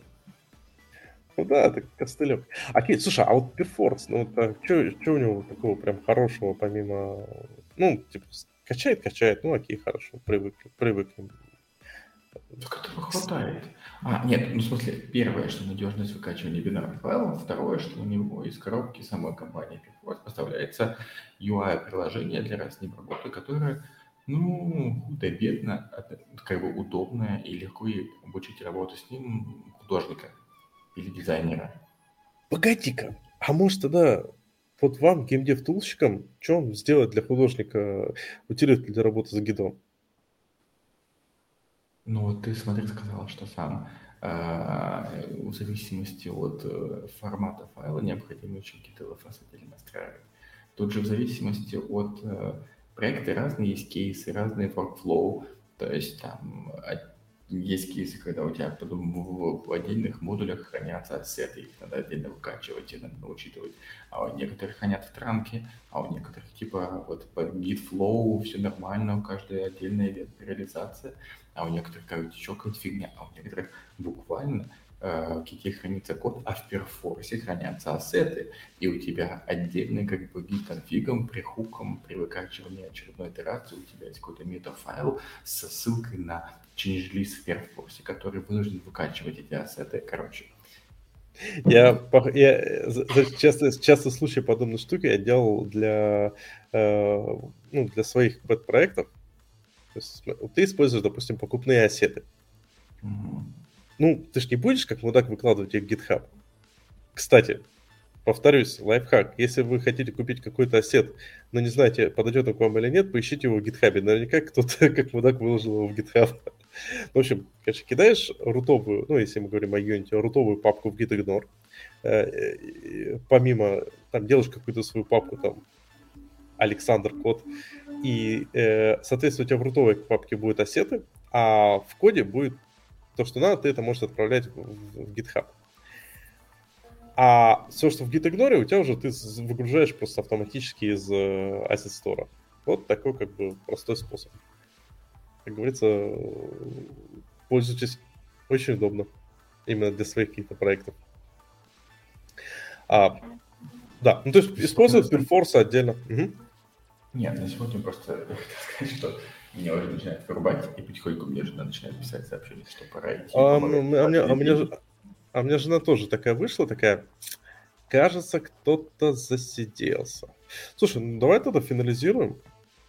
Как бы, а... уже спать хочется. Давайте подведем итоги. Мы за, там, запостим всю информацию, релевантную к э, подкасту, там, шоу-ноутс и так далее. Но что, как бы, вкратце.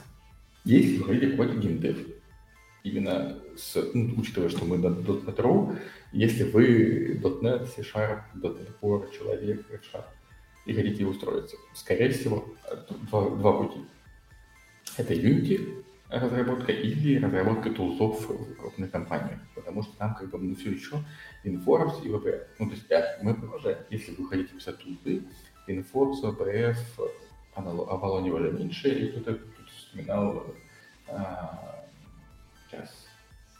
Но если ВП, которая у Лайфен применяется, то да, вы пишете тут тулзы, но нам нужно помнить, тулзы не существуют в вакууме. Скорее всего, они работают с движком, скорее всего, этот движок написан C++. И вам необходимо вспоминать, как в C-Sharp интегрировать C++, и немножко знать, когда в синтекс C++, как там native функции вызывать, как великий и так далее.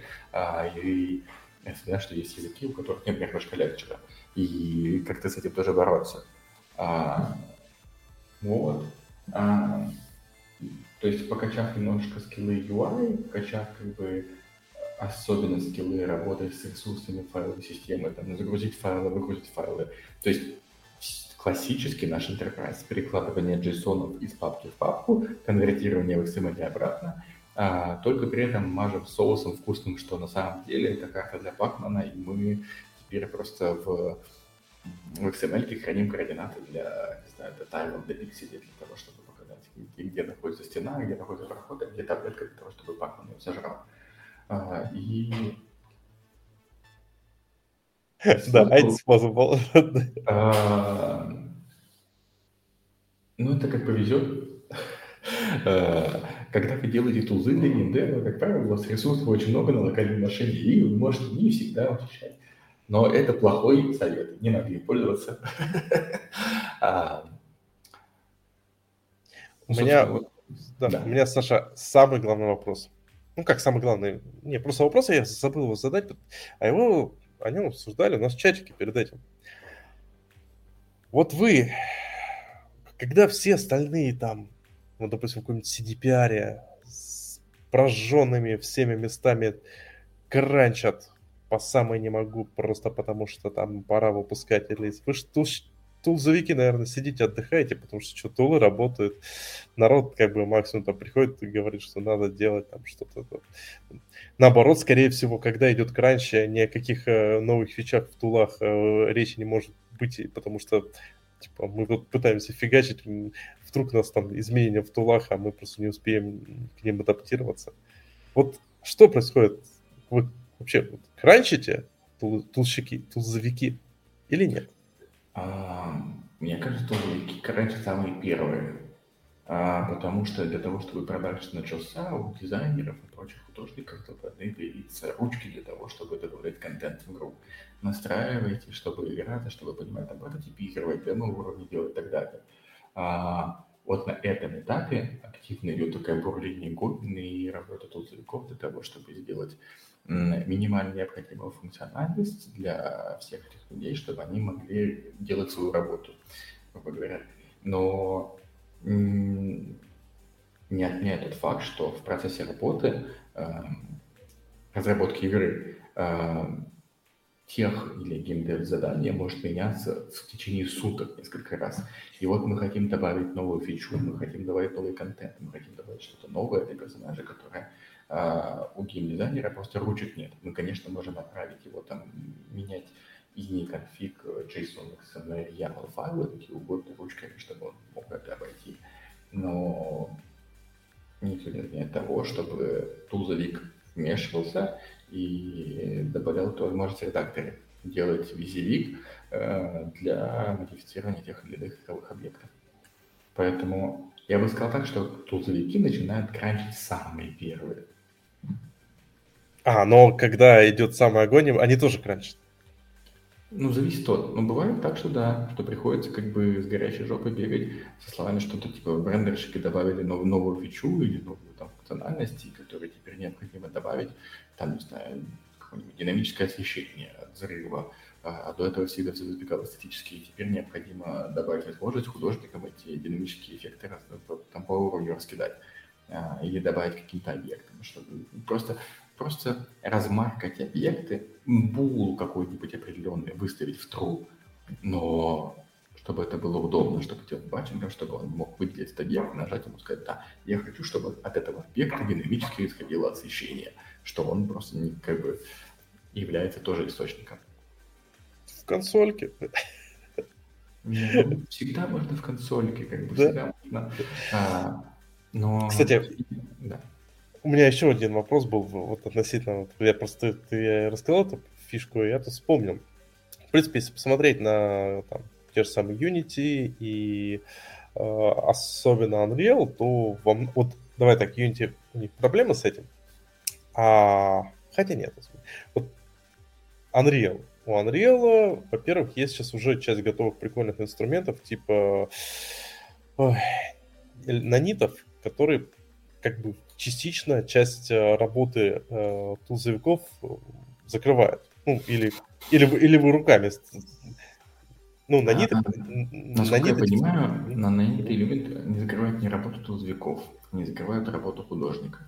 А погоди-ка, а это не автоматически делалось? То есть наниты это что? Это по факту такая типа более сложная система э, генерация LOD-level ов, ну если так совсем грубо. Э, мне казалось, Нет. что лоды, лоды художники руками делают. Конечно. Нет, Они ты. Можешь, ты можешь делать автоматически, но у тебя получится параша. У тебя получится то же самое, что э, вот ты в папке откроешь и посмотришь через какой-нибудь X8 или 16 куб на, через карту, и ты увидишь дома, которые превращаются в треугольники, и там или деревни, как бы это, это непонятно. И это ты сразу поймешь, что это лотос генерированный автоматически. Где да просто... я, я игрался, я, я игрался на самом деле системой, я в Unity, ну как купил, купил через GitHub. Вот. Э, система, систему, система автолодов, и она работала именно так же. Она еще пропускала э, абсолютно кучу, короче... В итоге в компаниях, которые могут себе позволить, сделано так, что сначала тебе заходит человек, который делает хай-поли, идеальную модельку, которая должна как бы эталон того, что будет креативный директор. А потом она проходит N стадии децимации, что генерятся лоды ручками, перерисовываются эти текстуры, перемешиваются, перескиниваются и так далее. Это баслословное количество работы. И поэтому многие м- с таким нетерпением смотрели на Нанит со, со словами, что окей, мы теперь можем зафигачить high-res модельку, типа high-poly и так далее, которая будет классно текстурена, и она будет одинаково перформить на разных дистанциях, потому что эм, иначе вычисляется, грубо говоря, количество полигонов, которые отрисовываются на экране, чем э, просто потому, чтобы посчитать, э, вытащить из памяти объект и э, посмотреть на его расстояние и подгрузить определенный объект на другой. Я, честно, я не рендерщик. Я очень поверхностно знаю все эти системы и то, как реализован на них. Но когда как маркетинговые материалы продавали, у меня возникало ощущение, что теперь огромный scope просто работы художников и pipeline а обрубается, потому что теперь тебе не надо оптимизировать модельки. Ты берешь high-res, скачанный из Asset Store, который нифига не оптимизирует, просто херачишь его как есть, и у и тебя вот... все бегает.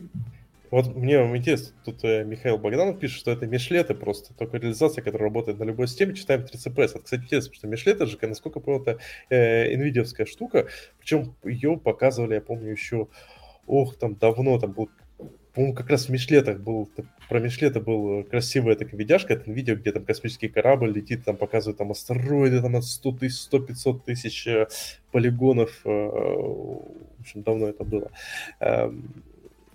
И вот, вот, вот Михаил говорит, что эпики просто реализовали новый render pipeline, meshlet ы, на compute-шейдерах. Выбираем в видях ненужную детализацию, и все.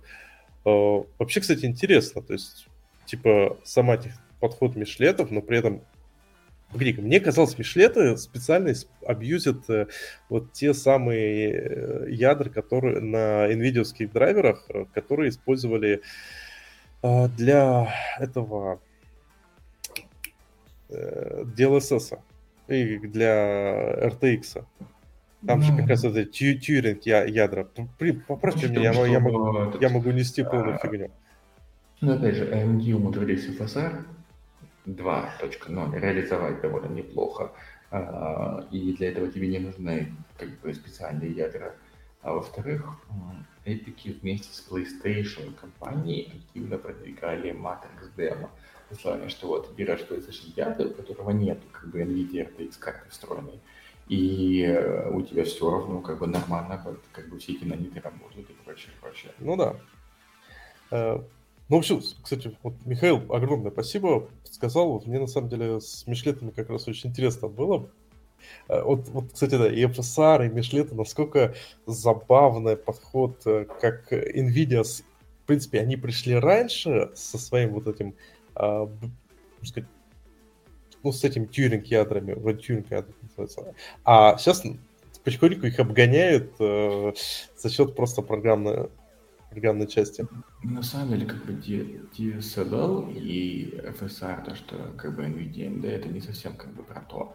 Это больше про апскейлинг и про как бы искусственное повышение качества картинки за счет как бы нейросетей. Ну, то есть одно использует как бы кастомные э, вычислительные блоки, а другое вы делали general как бы алгоритм, который может работать так и так.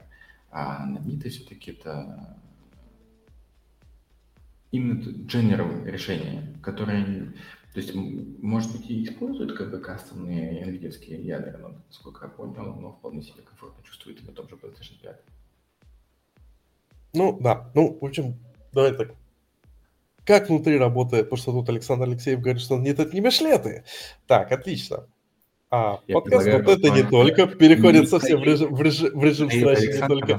На следующий, как бы, подкаст. Чтобы... Да, кстати, ребят, э, Миша, Саша, напишите в наш чатик в телеге ваши ссылки, мы можем, короче, организовать э, э, рендеринг срач подкаст на следующий выпуск. А я скорее как раз вспомнил, почему про э, наниты, именно вот в контексте того, что они, получается, забирают часть работы. При этом, если посмотреть на, допустим, Asset Store, юнитишный, и Unreal тоже, то там тоже огромное количество инструментов, и вот я э, сам некоторые из них покупал, просто потому что они, ну, типа, они упрощают тебе работу уже внутри эдитора. То есть, как бы, э, ну, типа, а может... А, хорошо, мы можем другой момент не... про плагины расширения и улучшения работы с эдиторами, но, к сожалению, у меня, меня семья уже клич... Да. Клич Ладно. включала, и мне необходимо идти спасать. Короче, продолжим как-нибудь еще раз. А, да. Всем спасибо. Всем пока. Спасибо всем, кто участвовал. Спасибо за советы. Всем счастливо. Всем пока. Пока.